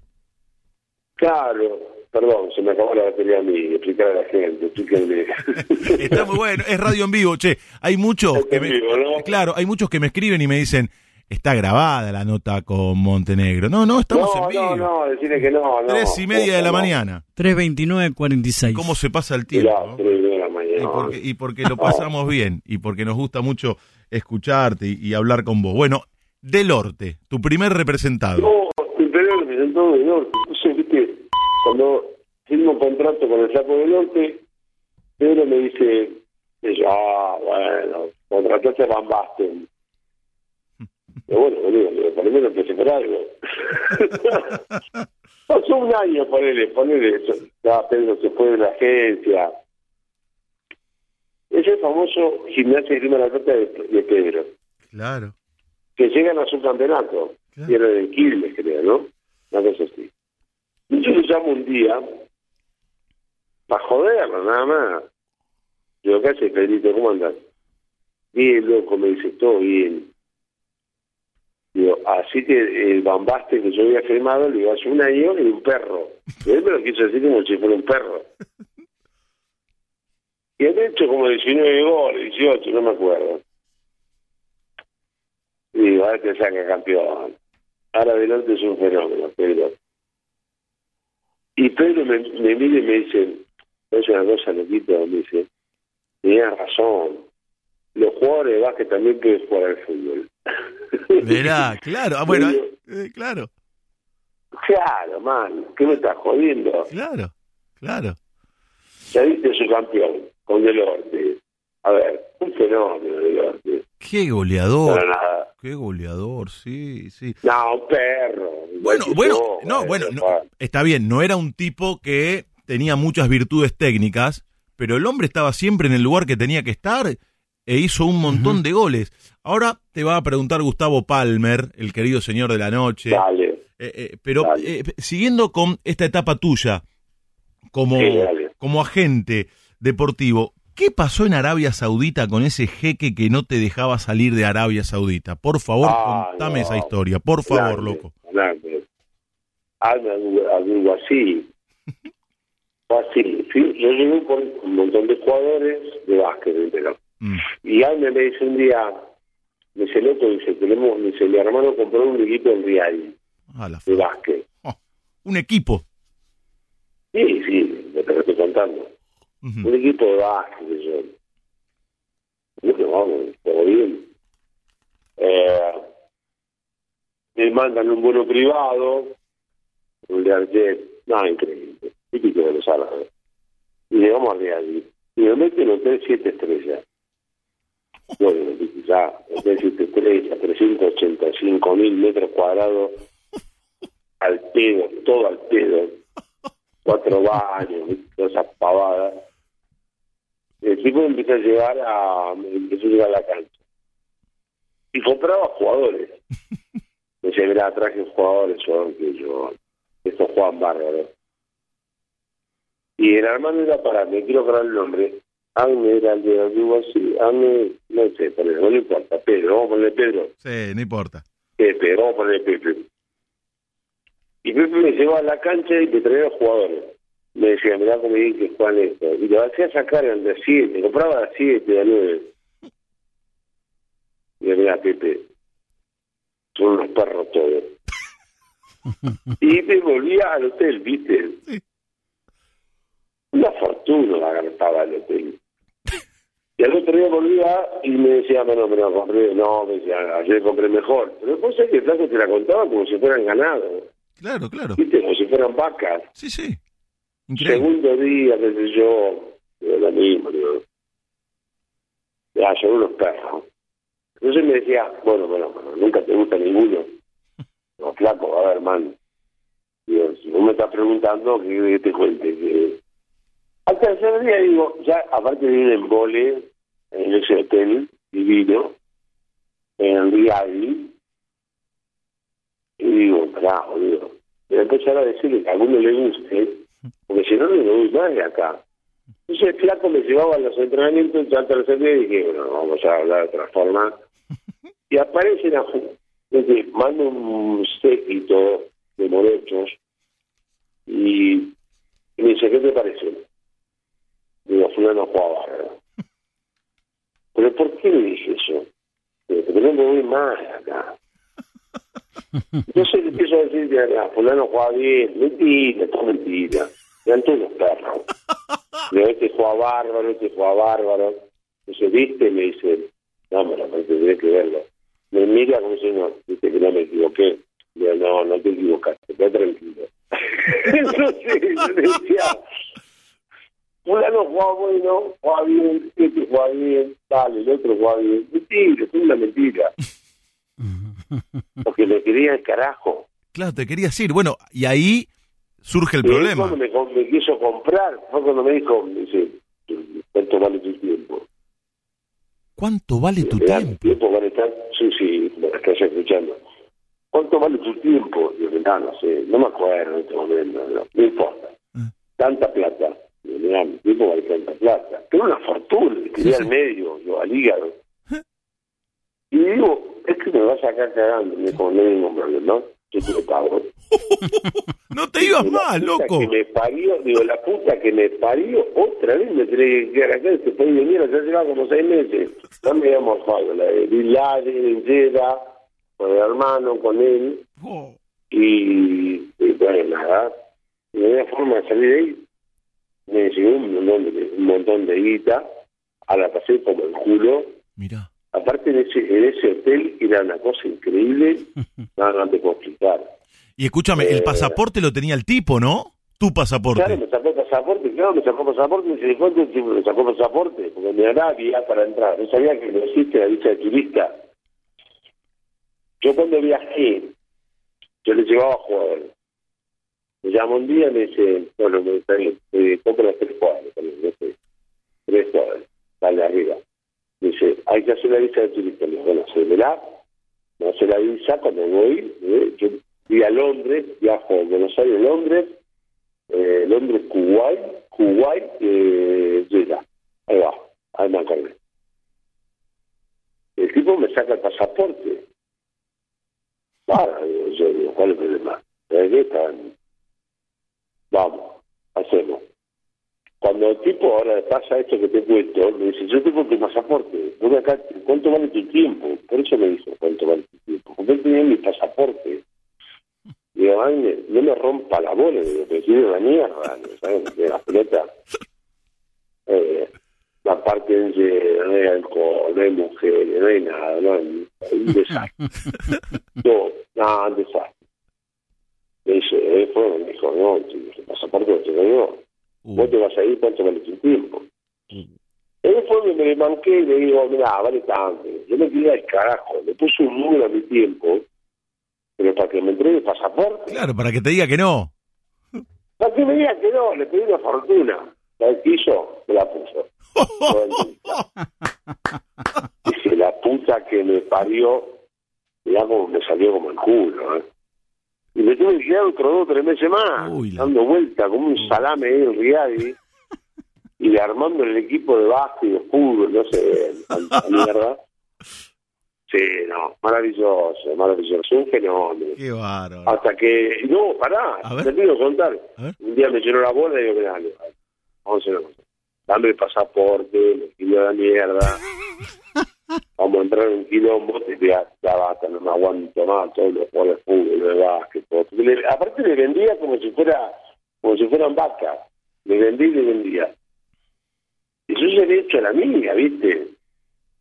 Posta, había hecho la mía. Digo, mira, vamos a hacer una cosa, me das el pasaporte porque te voy a agarrar el cogote, y vamos a como el culo, y se me manca un día, me pone manco, y me dice, mira, loco, me dice, tranquilo acá, ¿eh? Hmm. Digo, tranquilo las pelotas, le digo, el pasaporte, me quiero a la mierda, y me lo devuelven. Digo, mírame, te voy a traer un 9, estaban buscando, ahí me acordé, estaban buscando un 9. Y yo les vendo un tal Cardoso, era Tacuara, ¿te acordás de Tacuara? Uh, sí, claro. Bueno, pero no era Tacuara, era un Cardoso paraguayo, que a mí me pasaba, mirá que te voy a. Para que me lo dé mucho. Eh, me dice, quiero a Tacuara Cardoso. ¿Y vas a comprar Tacuara Cardoso? Ah, pará. A todo esto hemos estado transando lo de Figo. Llevar a Figo del Real de Madrid a Lali, el equipo de él. Ya lo estoy contando. Qué bárbaro. Entonces me pide a Tacuara Cardoso. Y yo han hecho un Cardoso, un paraguayo, que yo no sabía esto cuál en la puta vida. Pero se ve que hacía goles, ¿viste? Digo, mira, tengo a Cardoso, sí, a Tacuara. Digo, qué sé yo, a Tacuara, a Tacuore. Me daba lo mismo. Y le emboco a Cardoso. Me acuerdo, un palo y medio verde, una cosa así, mira. Entonces digo, mira, vamos a hacer una cosa, digo. Entonces le digo a Cardoso, pero me tenés que devolver el pasaporte, man. Yo te lo devuelvo, me dice, te vas a Londres, todo bien garpado, viste, fair class, y llega Cardoso. No, no sabe lo que era Cardoso. ¿Qué era, No Carlos? podía jugar, y no, ni con las manos podía jugar. Oh, no. No, ni con las manos. Y este me dice, y Alme me dice, me estás cagando. Le digo, no, boludo, le digo, no te estoy cagando. Este Tacuara Cardoso, y vos pensás, "Juá, Tacuara Cardoso mi, me te acordé. Digo, no te estoy cagando, man, no te juro que no. Vos sabés lo malo que era. No, no, no tiene ni, chicos, no tiene ni idea lo malo que era. Pero yo conseguí el pasaporte, él me dio el pasaporte. Menos Y se lo agarro a Cardoso y le digo, mira, Cardoso, vamos a poner corta. Acabo de traer, hace un gol, hijo de puta. Por lo menos un gol. Digo, te quería matar a tropada yo. No, no, es buenísimo. Y vamos a un partido, qué sé yo, un partido de entrenamiento y, y Cardoso hace un gol. Y cuando yo antes que entre a jugar le digo, Cardoso, si haces un gol, gritale, hijo de puta, por lo menos. O sea, que hace un gol, lo grito y me vino a buscar a mí, a abrazarse conmigo. Y yo dije, zafé, boludo. Y, y ya me dije que estaba al lado mío, me dice, qué bien que juega. Y yo por dentro decía, si vos supieras el perro que te acabo de vender, bueno, ahí me gané el pasaporte para volver. Ese gol valió un pasaporte. No, es maravilloso. Ese gol valió un pasaporte. Qué bueno. Eh, Maravilloso. A Cardoso obviamente no lo vi nunca más en mi puta vida, ni lo quiero ver más en mi puta claro, vida. ni Qué lo querés rico, ver. ¿no? Ni lo querés ver. Quiero, no, con Tacuara, con el puta, estoy ahora en Paraguay. Claro. Yo vivir en Paraguay. Claro. Con Tacuara, se la conté y me dice, no, no te puedo creer. Yo, No, sí, allá deben no, estar no. creídos todavía que el que jugó fue Tacuara. Era- Pero mirame, ¿sabes qué pasa? Era la época, ah, era, este es divino. El otro que vendimos, para, ¿cómo se llamaba? No, me quiero acordar para no mentir. Bueno, otro jugador. En aquella época, agarrabas en lo que es ahora Transfer Market, ¿viste? Toda esa boludez que ahora te agarran a jugar de fútbol. Ah. Una página, no me acuerdo cómo se llamaba. Bueno, lo mismo, yo te digo, vendés Carlito Pérez. Mm. Y me acuerdo que venimos un jugador a Portugal, a Benfica. A Benfica lo clavamos. Epa. Sí, sí, no me acuerdo. A Benfica lo clavamos, pero no sé, como yo te dijera, Carlitos Pérez. Sí. Y los flacos te compraban esa historia porque se llevaban por la página. Claro, qué Y yo bárbaro. un día, ah, maravilloso. Qué bárbaro. Y un día agarro y digo, esta página cómo labura. Y le tengo un jugador, a Boavista, mira, le vendí un chileno a Boavista. Este jugaba, en serio. Agua Vista. Le vendí un chileno, un delantero chileno jugaba en La Calera, no me acuerdo qué. Y también, lo mismo. Y me decía, no, medio metro, metro noventa. ¿Qué mierda va a vender un metro noventa? Cuando llegó al aeropuerto tenía un metro sesenta parado en tacones altos. ah, Qué historia, las historias de, de- de Hernán Montenegro en Arabia Saudita. Gustavo Palmer, lo sumamos a la charla de Gustavo. Loco, un gusto, un gusto escucharte. Un crack. Eh, una sinceridad terrible. Si tenés que decirnos o decirme una definición de la noche, ¿qué dirías? Si alguna anécdota, anécdota que tuviste en la misma noche. Palmer es el señor de la noche, No, eh, el dueño histórico noche, del- Q de Pinamar, el hombre que tiene Club Araos. eh, Palmer es el, el dueño Ah, de la bueno, noche, por eso te, te lo digo a manera de introducción para que sepas por Ningún dónde viene la pregunta de Palmer. Ah, mierda, qué preguntona, ¿eh? la mejor, mirá, Qué yo hice mirá 30 cómo preguntas y la mejor fue la de. Palmer. Increíble. No, yo tengo más noche que el día. Por eso, por eso te lo pregunto. Tengo más noche que el día, papá. Ah. A ver, yo ya me choqué toda, ¿eh? Mm. Y ¿No si- viste que la gente te dice la luna llena, la luna de miel, la luna de... Ah, no. Ya las tuve todas. Y si tenés que nombrar Ahora, una, Sí, una, sí. una anécdota en la noche. no, no puedo, porque tengo que un montón de gente, no. la última que me acuerdo así rápido fue Dale. con...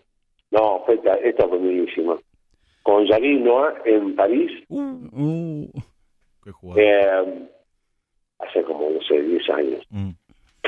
Me llama Yannick, habíamos estado con Marvin que habíamos estado en Milán. Nos habíamos encontrado en Milán. Ahí lo conozco a Yannick. Pa, papá, Yannick estaba jugando todavía. Y me dice, tengo que ganar Roland Garros, que yo. Gané, bueno, que ganar, ¿sabes qué? Roland Garros y, cuatro, y, y, y que te den cuatro días seguidos. Y me voy a París yo. Y paro, viste, en casa de amigos que yo. Y estábamos los dos sentados, había ganado semifinales. Ujú. Está buenísimo. Digo, negro, estábamos en los jardines, estábamos en los jardines, nos estábamos tomando un champán de aquellos. Ujú. Digo, Yanni, le digo, no podés ganar nada, cabrón.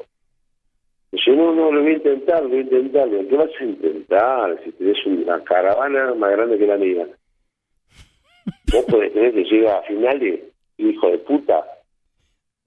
Entonces estábamos tomando un champán así en, en, en Roland Garros en las afueras. Le digo, man, le digo, vos sos un crack. Llegaste a las finales. Y él me dice, dice, boludo, me dice, pero ¿cómo le confías en mí? Lo no es que confío en vos o dejo de confiar. Le digo, ¿sabes pasa? Nos estamos tomando la vida los dos. Hace un montón de tiempo. Yo no puedo creer que llegues a la final. ¿Vos podés creer que llegué a la final, hijo de puta? Y estábamos sentados y yo lo miraba y digo, no puede ser. Esto es un choreo al deporte mundial. Divino, el morucho divino. Qué bueno. A ver, eh, la, bueno. ulti- la última de, de Javier Luz y ya eh, en un ratito lo despedimos, que ya es tarde y, Sí, y el loco hace un rato largo que está hablando con nosotros. Eh, Javi, te escucha Hernán Montenegro.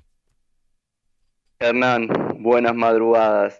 Yo me quedé pensando en, en el- la historia que contaste que te hizo contar Leo sobre tu hija y pensaba que uno, para construirse un poco como persona, ¿no?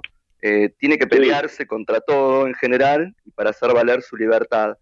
¿Y cómo se lleva esa libertad con la paternidad? Cuando los hijos de alguna manera también quieren esa libertad. ¿Cómo se hace? ¿Cómo haces vos? Yo te voy a decir lo que yo pienso. Eh, primero que nadie de nadie. Yo con mis hijos tengo una razón, a ver, creo yo, buena. Cuando digo creo yo, eh, hablo de, de un lugar muy especial. Eh, los hijos muchas veces le lo dicen a los papis, eh, che, mira, me tazo de los huevos, esto, lo otro yo tengo una cosa muy clara. A mis hijos les tocó el padre que les tocó. Y es muy difícil lidiar con eso. Cuando vos tenés un papá como yo, no interpreto, creo, que no, no es muy fácil, no es feliz. Por eso dije a comienzo de la nota, ¿no? Mm. Yo no soy el mejor padre, al contrario. Tampoco soy el peor man, ¿eh? Mm. Tampoco me voy a comer esa película, viste, barata, de, no, mirá, creo que le tocó. Es muy difícil, es muy difícil. Yo no me quisiera poner la piel de mis hijos, porque entiendo y comprendo que que escuchar a un padre que habla como habla, que vive como vive, y que ejecuta su libertad en el lugar donde yo creo ejecutarla, debe ser muy difícil para ellos. Mm. No, no es fácil, es fácil. Esa es una gran pregunta. Eh, eh, estamos hablando con un tipo que fue a comprar un auto y terminó comprando un colectivo, ¿no? Como para contextualizarlo. Sí, claro, por ejemplo. En Bahía Ah, Blanca, ¿no? En Bahía Sí, Blanca. claro. Le, le fuiste a comprar un auto a tu mujer y volviste con un colectivo. Sí, estábamos en Estados, vivimos en Estados Unidos en aquel momento y mi ex mujer, la madre de mis hijos. Obviamente, eh, de primera administración, eh, nada, y habíamos visto la película de de rayas, no me acuerdo quién carajo, y eh, un bordado, un escarabajo rosa, y me dice, yo quiero un escarabajo rosa, rosa. Bueno, bárbaro, volvemos a Argentina, sé yo, y voy a me, un- me empiezo a contactar con gente para comprar el escarabajo rosa. No rosa, un escarabajo. Mm. Y cuando llego encuentro colectivo. En un Mercedes Benz 47 asientos, me acuerdo como si fuera ahora. Venía con baño ya. Era muy raro. Y, y le digo al flaco que estaba, me quería vender el escarabajo, porque yo en realidad fui a comprar escarabajo. Digo, mira, digo, man, digo, ¿cuánto vale el colectivo? Le digo, no sé, cuatro chilolas. Y me dice, pero vos viniste a comprar escarabajo. Digo, sí, mirá, yo con mi plata con lo que se me canta el culo, a ver.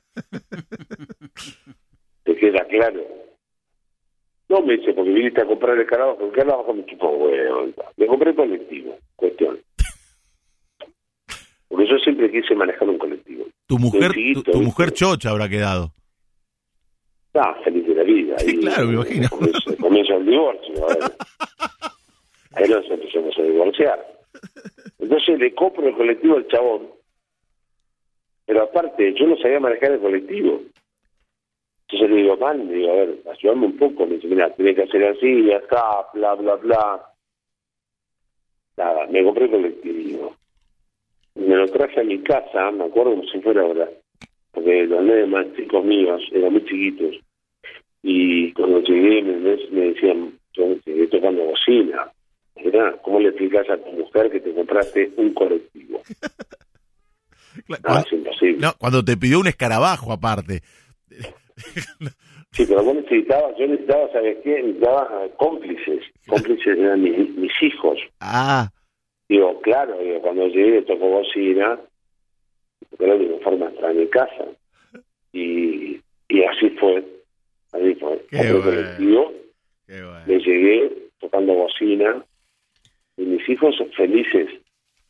Y los amigos de mis hijos, que fueron los mejores cómplices que yo encontré en mi vida, todo ese grupo de pendejos divinos, nada, porque nos subíamos al bondi, ¿eh? los subía a todos los pendejos y dije, venga, forma de zafar. Mi mujer cuando llegué me dijo, como siempre, ¿no? ¿Qué pasa a hacer lo que se te canta el culo? Y yo, sí, obvio. Mango más, mango menos, le estaba por ahí. Che, eh, hablaste de Maradona, de Marvin Hagler, de Menotti, del Dr. J. Y Sí. además eh, has estado en la misma mesa de tantos grandes, porque de hecho vos sos uno de ellos también. Eh, contame de Kobe Bryant, que sé que lo conociste de pibito. Con Kobe fue una relación muy rara. Yo jugué con Joe, con el papá. Claro. la relación mía con Kobe vino por Joe. Eh, en Italia en los 90, no sé si seguirá siendo igual, la verdad, te digo, lo desconozco, pero los miércoles jugábamos partidos amistosos con otros lugares, otras ciudades. Y hoy lo conozco a Joe. Y a través de Joe lo conozco a Kobe. Y era un borrego, un negrito alto, y lo habían comprado un negrito de plástico, Joe, y, y le gustaba jugar a la pelota, al fútbol. Y cada vez que nos juntábamos a jugar en contra de Joe, eh, bueno, venía, venía con la doso, ¿no? Era pendejo. Y rompía la bola. Y le gustaba jugar a la pelota, al fútbol. Mirá. Entonces, entonces lo agarro un día y le digo, mira, Leo, COVID. Empezar a jugar a la pelota, me empezó a ver como si yo fuera su hermano. Jugábamos al te imaginabas, futbolista frustrado. y empezamos a jugar la pelota. Y nada, y, y entonces él me veía a mí a hacer cuenta que veía a Maradona, qué sé yo, a Messi. y a partir de ahí empezamos a hacer una amistad, era un borrego, un medio. Y él me adoraba porque jugábamos al fútbol. Mm. Mira vos. Y al mismo tiempo, todos los veranos, digamos, junio, julio, agosto, los veranos europeos, que son americanos, eh, ese llevaba, porque yo quería que él jugara al básquet. Yo le decía, yo, es un perro. Entonces, cuando se volvía a Estados Unidos, a Filadelfia, entrenaba, qué sé yo, y cuando vez que volvía, yo le decía, Joe, al padre. Ya yo te juro algo, me decía, no, es un perro. Hasta que un día el perro despertó, ¿viste? Mirá. Nata, el resto es historia. Qué barro. Pero sí, claro, sí, magnífico. ¿Jugaste al fútbol? Bien al fútbol, ¿eh? Jugamos bien al fútbol. Mirá vos, jugaste al fútbol con Kobe Bryant, qué locura. De cuando era pibito. No, yo no me atreví de nada. De nada, de nada. Che, hablaste de tu pasión por el fútbol. ¿De qué cuadro sos? Esta es una radio muy futbolera y mucho. Yo soy de Boca, yo soy de Boca. Sos bostero, mirá. Mirá. Y... Mirá, yo te voy a contar algo. Yo traje a Mau Molina a San Lorenzo. Envigado, por Envigado. Mirá. Con Pablo Escobar Gaviria, ¿no? Te voy a contar. No, no, la de Pablo Escobar es genial. Contala, por favor. Yo me voy a buscar a Mau Molina a Colombia, en la época de representante. Y me encuentro con Pablo Escobar y yo no sabía ni qué carajo era. Y Pablo Escobar, en un momento yo, estamos transando, le entregué a Mao, y me mira y me dice, ¿vos sabés con quién está hablando? Yo no tengo ni idea, le digo yo, ¿viste? Típica mía. Yo soy el patrón. Y le digo, a la tierra. ¿El patrón de qué? Le digo, me da pues yo la cara. Le digo, ¿el patrón de qué? Flaco, le digo. Me quiso conjugar en la mesa. Y yo soy el dueño de Colombia. Y él me cayó la ficha. Dije, este es madroso de lo que yo pensaba, no tenía ni idea. eh, no, monstruo. Trajimos a Mao a San Lorenzo, después volvimos, obviamente, cuando quería jugar en con tierra. Y me acuerdo que un día estando en Medellín con él, le digo, mirá Pablo, le digo, tenemos que cerrar esto, no sé yo. Por eso la cuento. Y a la primera que la cuento. Digo, mira Pablo, digo, tenemos que cerrar el negocio. Y yo le dijo, ¿y cuánto es el negocio? Ponele, no sé, 100 lucas verdes, ponele. Y me mira y me dice, vos me echar las pelotas por 100 lucas verdes. Mirá, Pablo. Claro, viste, como diciéndome, a ver, me está jodiendo, man? ¿Cómo te vez le vi a Pablo, al patrón? Digo, sí, Pablo, tenemos que arreglar para la moneda, y yo, va para acá, va para allá. Era dueño Envigado, era dueño de todo Envigado. Un divino. Qué barro. Molina, me acuerdo un 10 que jugaba en el DIM. Este... En el DIM jugó. Claro, En claro. el DIM, la selección colombiana. Claro. Con Molina, aquí el pie. Sí. nos vamos a Croacia. Sí, señor. Ah, se le, Sí, se señor. metimos los croatas. Sí, señor. ¿Y, y nunca le, le vendiste un jugador a Boca, a tu club? No sabes que no, mira, con Juan Román hablé, ¿cuánto hace? En marzo. Ah, mira, hace poco. Juan. Román, sí, con Juan Román, a Boca, sí, venderlo Juan no, porque yo tengo, tengo a Claudio Bravo, que ahora se está perra, eh, como socio Sergio Levin. Ujú. Eh, no, a Boca no le nunca un. ¿Cómo lo ves a Román, che, como dirigente? Me parece que está bien. Me parece que está bien, a ver, correcto, sabe de fútbol. A Eh, ver, claro. vamos a hablar. Claro, claro. Lo importante es que vos tenés que saber de lo que estás hablando, me parece a mí, ¿no? Sí, sí, totalmente de acuerdo. Totalmente. Yo también lo veo bien, ¿eh? Igual a la gente no le importa cómo lo veo yo. Le importa cómo lo ves vos, pero eh, eh, estoy de acuerdo. No, pero ¿sabes qué me pasa? A ver, eh, ¿qué vas a hablar? ¿De qué vas a hacer? ¿Habla de fútbol? Mm, ¿Con Juan Román? Esto te habla de fútbol. claro. Habla de fútbol. Claro, ¿Para claro. qué le para el club? A ver, Sí, sí, para exacto. que justamente dirija eso. Exacto, exacto. A ver, y es un tipo que conoce, pero hablar de entendido, de negocio. Yo te estoy contando boludeces. Sí, sí. ¿Y, y, qué clase No. de bostero sos? ¿De ir a la cancha, de verlo por la No, tele? no, no, No. Unos fanáticos, cero, no, no, no. Yo juego, yo hice deporte. Yo, Claro, el fanatismo para mí es una boludez. Claro, claro. El fanático lo peor que puedes encontrar. ¿Y sí? El fanático lo peor que puedes encontrar. ¿Y sí? Aparte, el fútbol, el fútbol, ¿sabes qué pasa? El fútbol es el diván de los pobres. El fútbol es el diván de los pobres. El diván de los todo el pobres. mundo cree que por, no sé, 200 mangos, 500 mangos, no sé cuánto cuesta la entrada. Vamos a llamarlo así. Sí, Ni idea, ni, ni idea cuánto va a estar ahora después de tanto tiempo, pero 400 Supone, mangos. pero vamos a suponer, vamos a suponer, suponer. Vale 500 es el diván de los pobres. Históricamente, es donde vos vas por el 500 mangos y puteas a, yo, a Messi, a Maradona, a Palermo, a Riquelme, no sé, a qué se te ocurra. Claro, claro, Gratis, Claro. 500 mangos, 400 mangos. claro, claro, claro, claro. Claro. Entonces, yo, yo no puedo quedar en otra mesa. Yo les agradezco a todos los que me putearon porque me deben de comer, a ver, claro. Sí, les agradezco a cada uno, cada puteada. Sí, cada puteada para mí la plata. Qué bárbaro. La última, loco, la última. Haciendo un Dale. repaso, como lo hiciste en definitiva, hablando con nosotros de tu vida. ¿A quién le ganaste? ¿A quién le ganó el loco Hernán Montenegro? A nadie. Yo no le gané a nadie. Yo fui un donado. Yo fui un donado. Yo no le gané a nadie. Oh, bien esto, ¿eh? Para que escucho. Hernán, querido, Yo le gané. Sos un, Sí. sos un crack. Lo pasamos muy bien.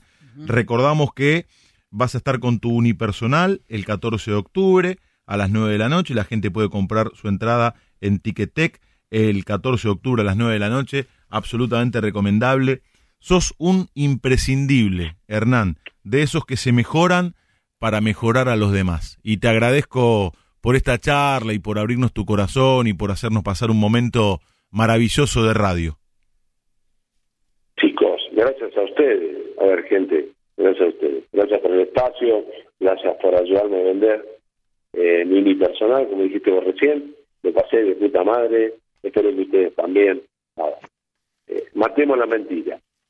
Matemos la mentira. Gran abrazo, loco. Y te queremos mucho. Abrazo a vos, Abrazo, loco. igualmente. Hernán Montenegro, el loco, pasó por la charla de la largue de fin de semana. Linda charla, lindo clima.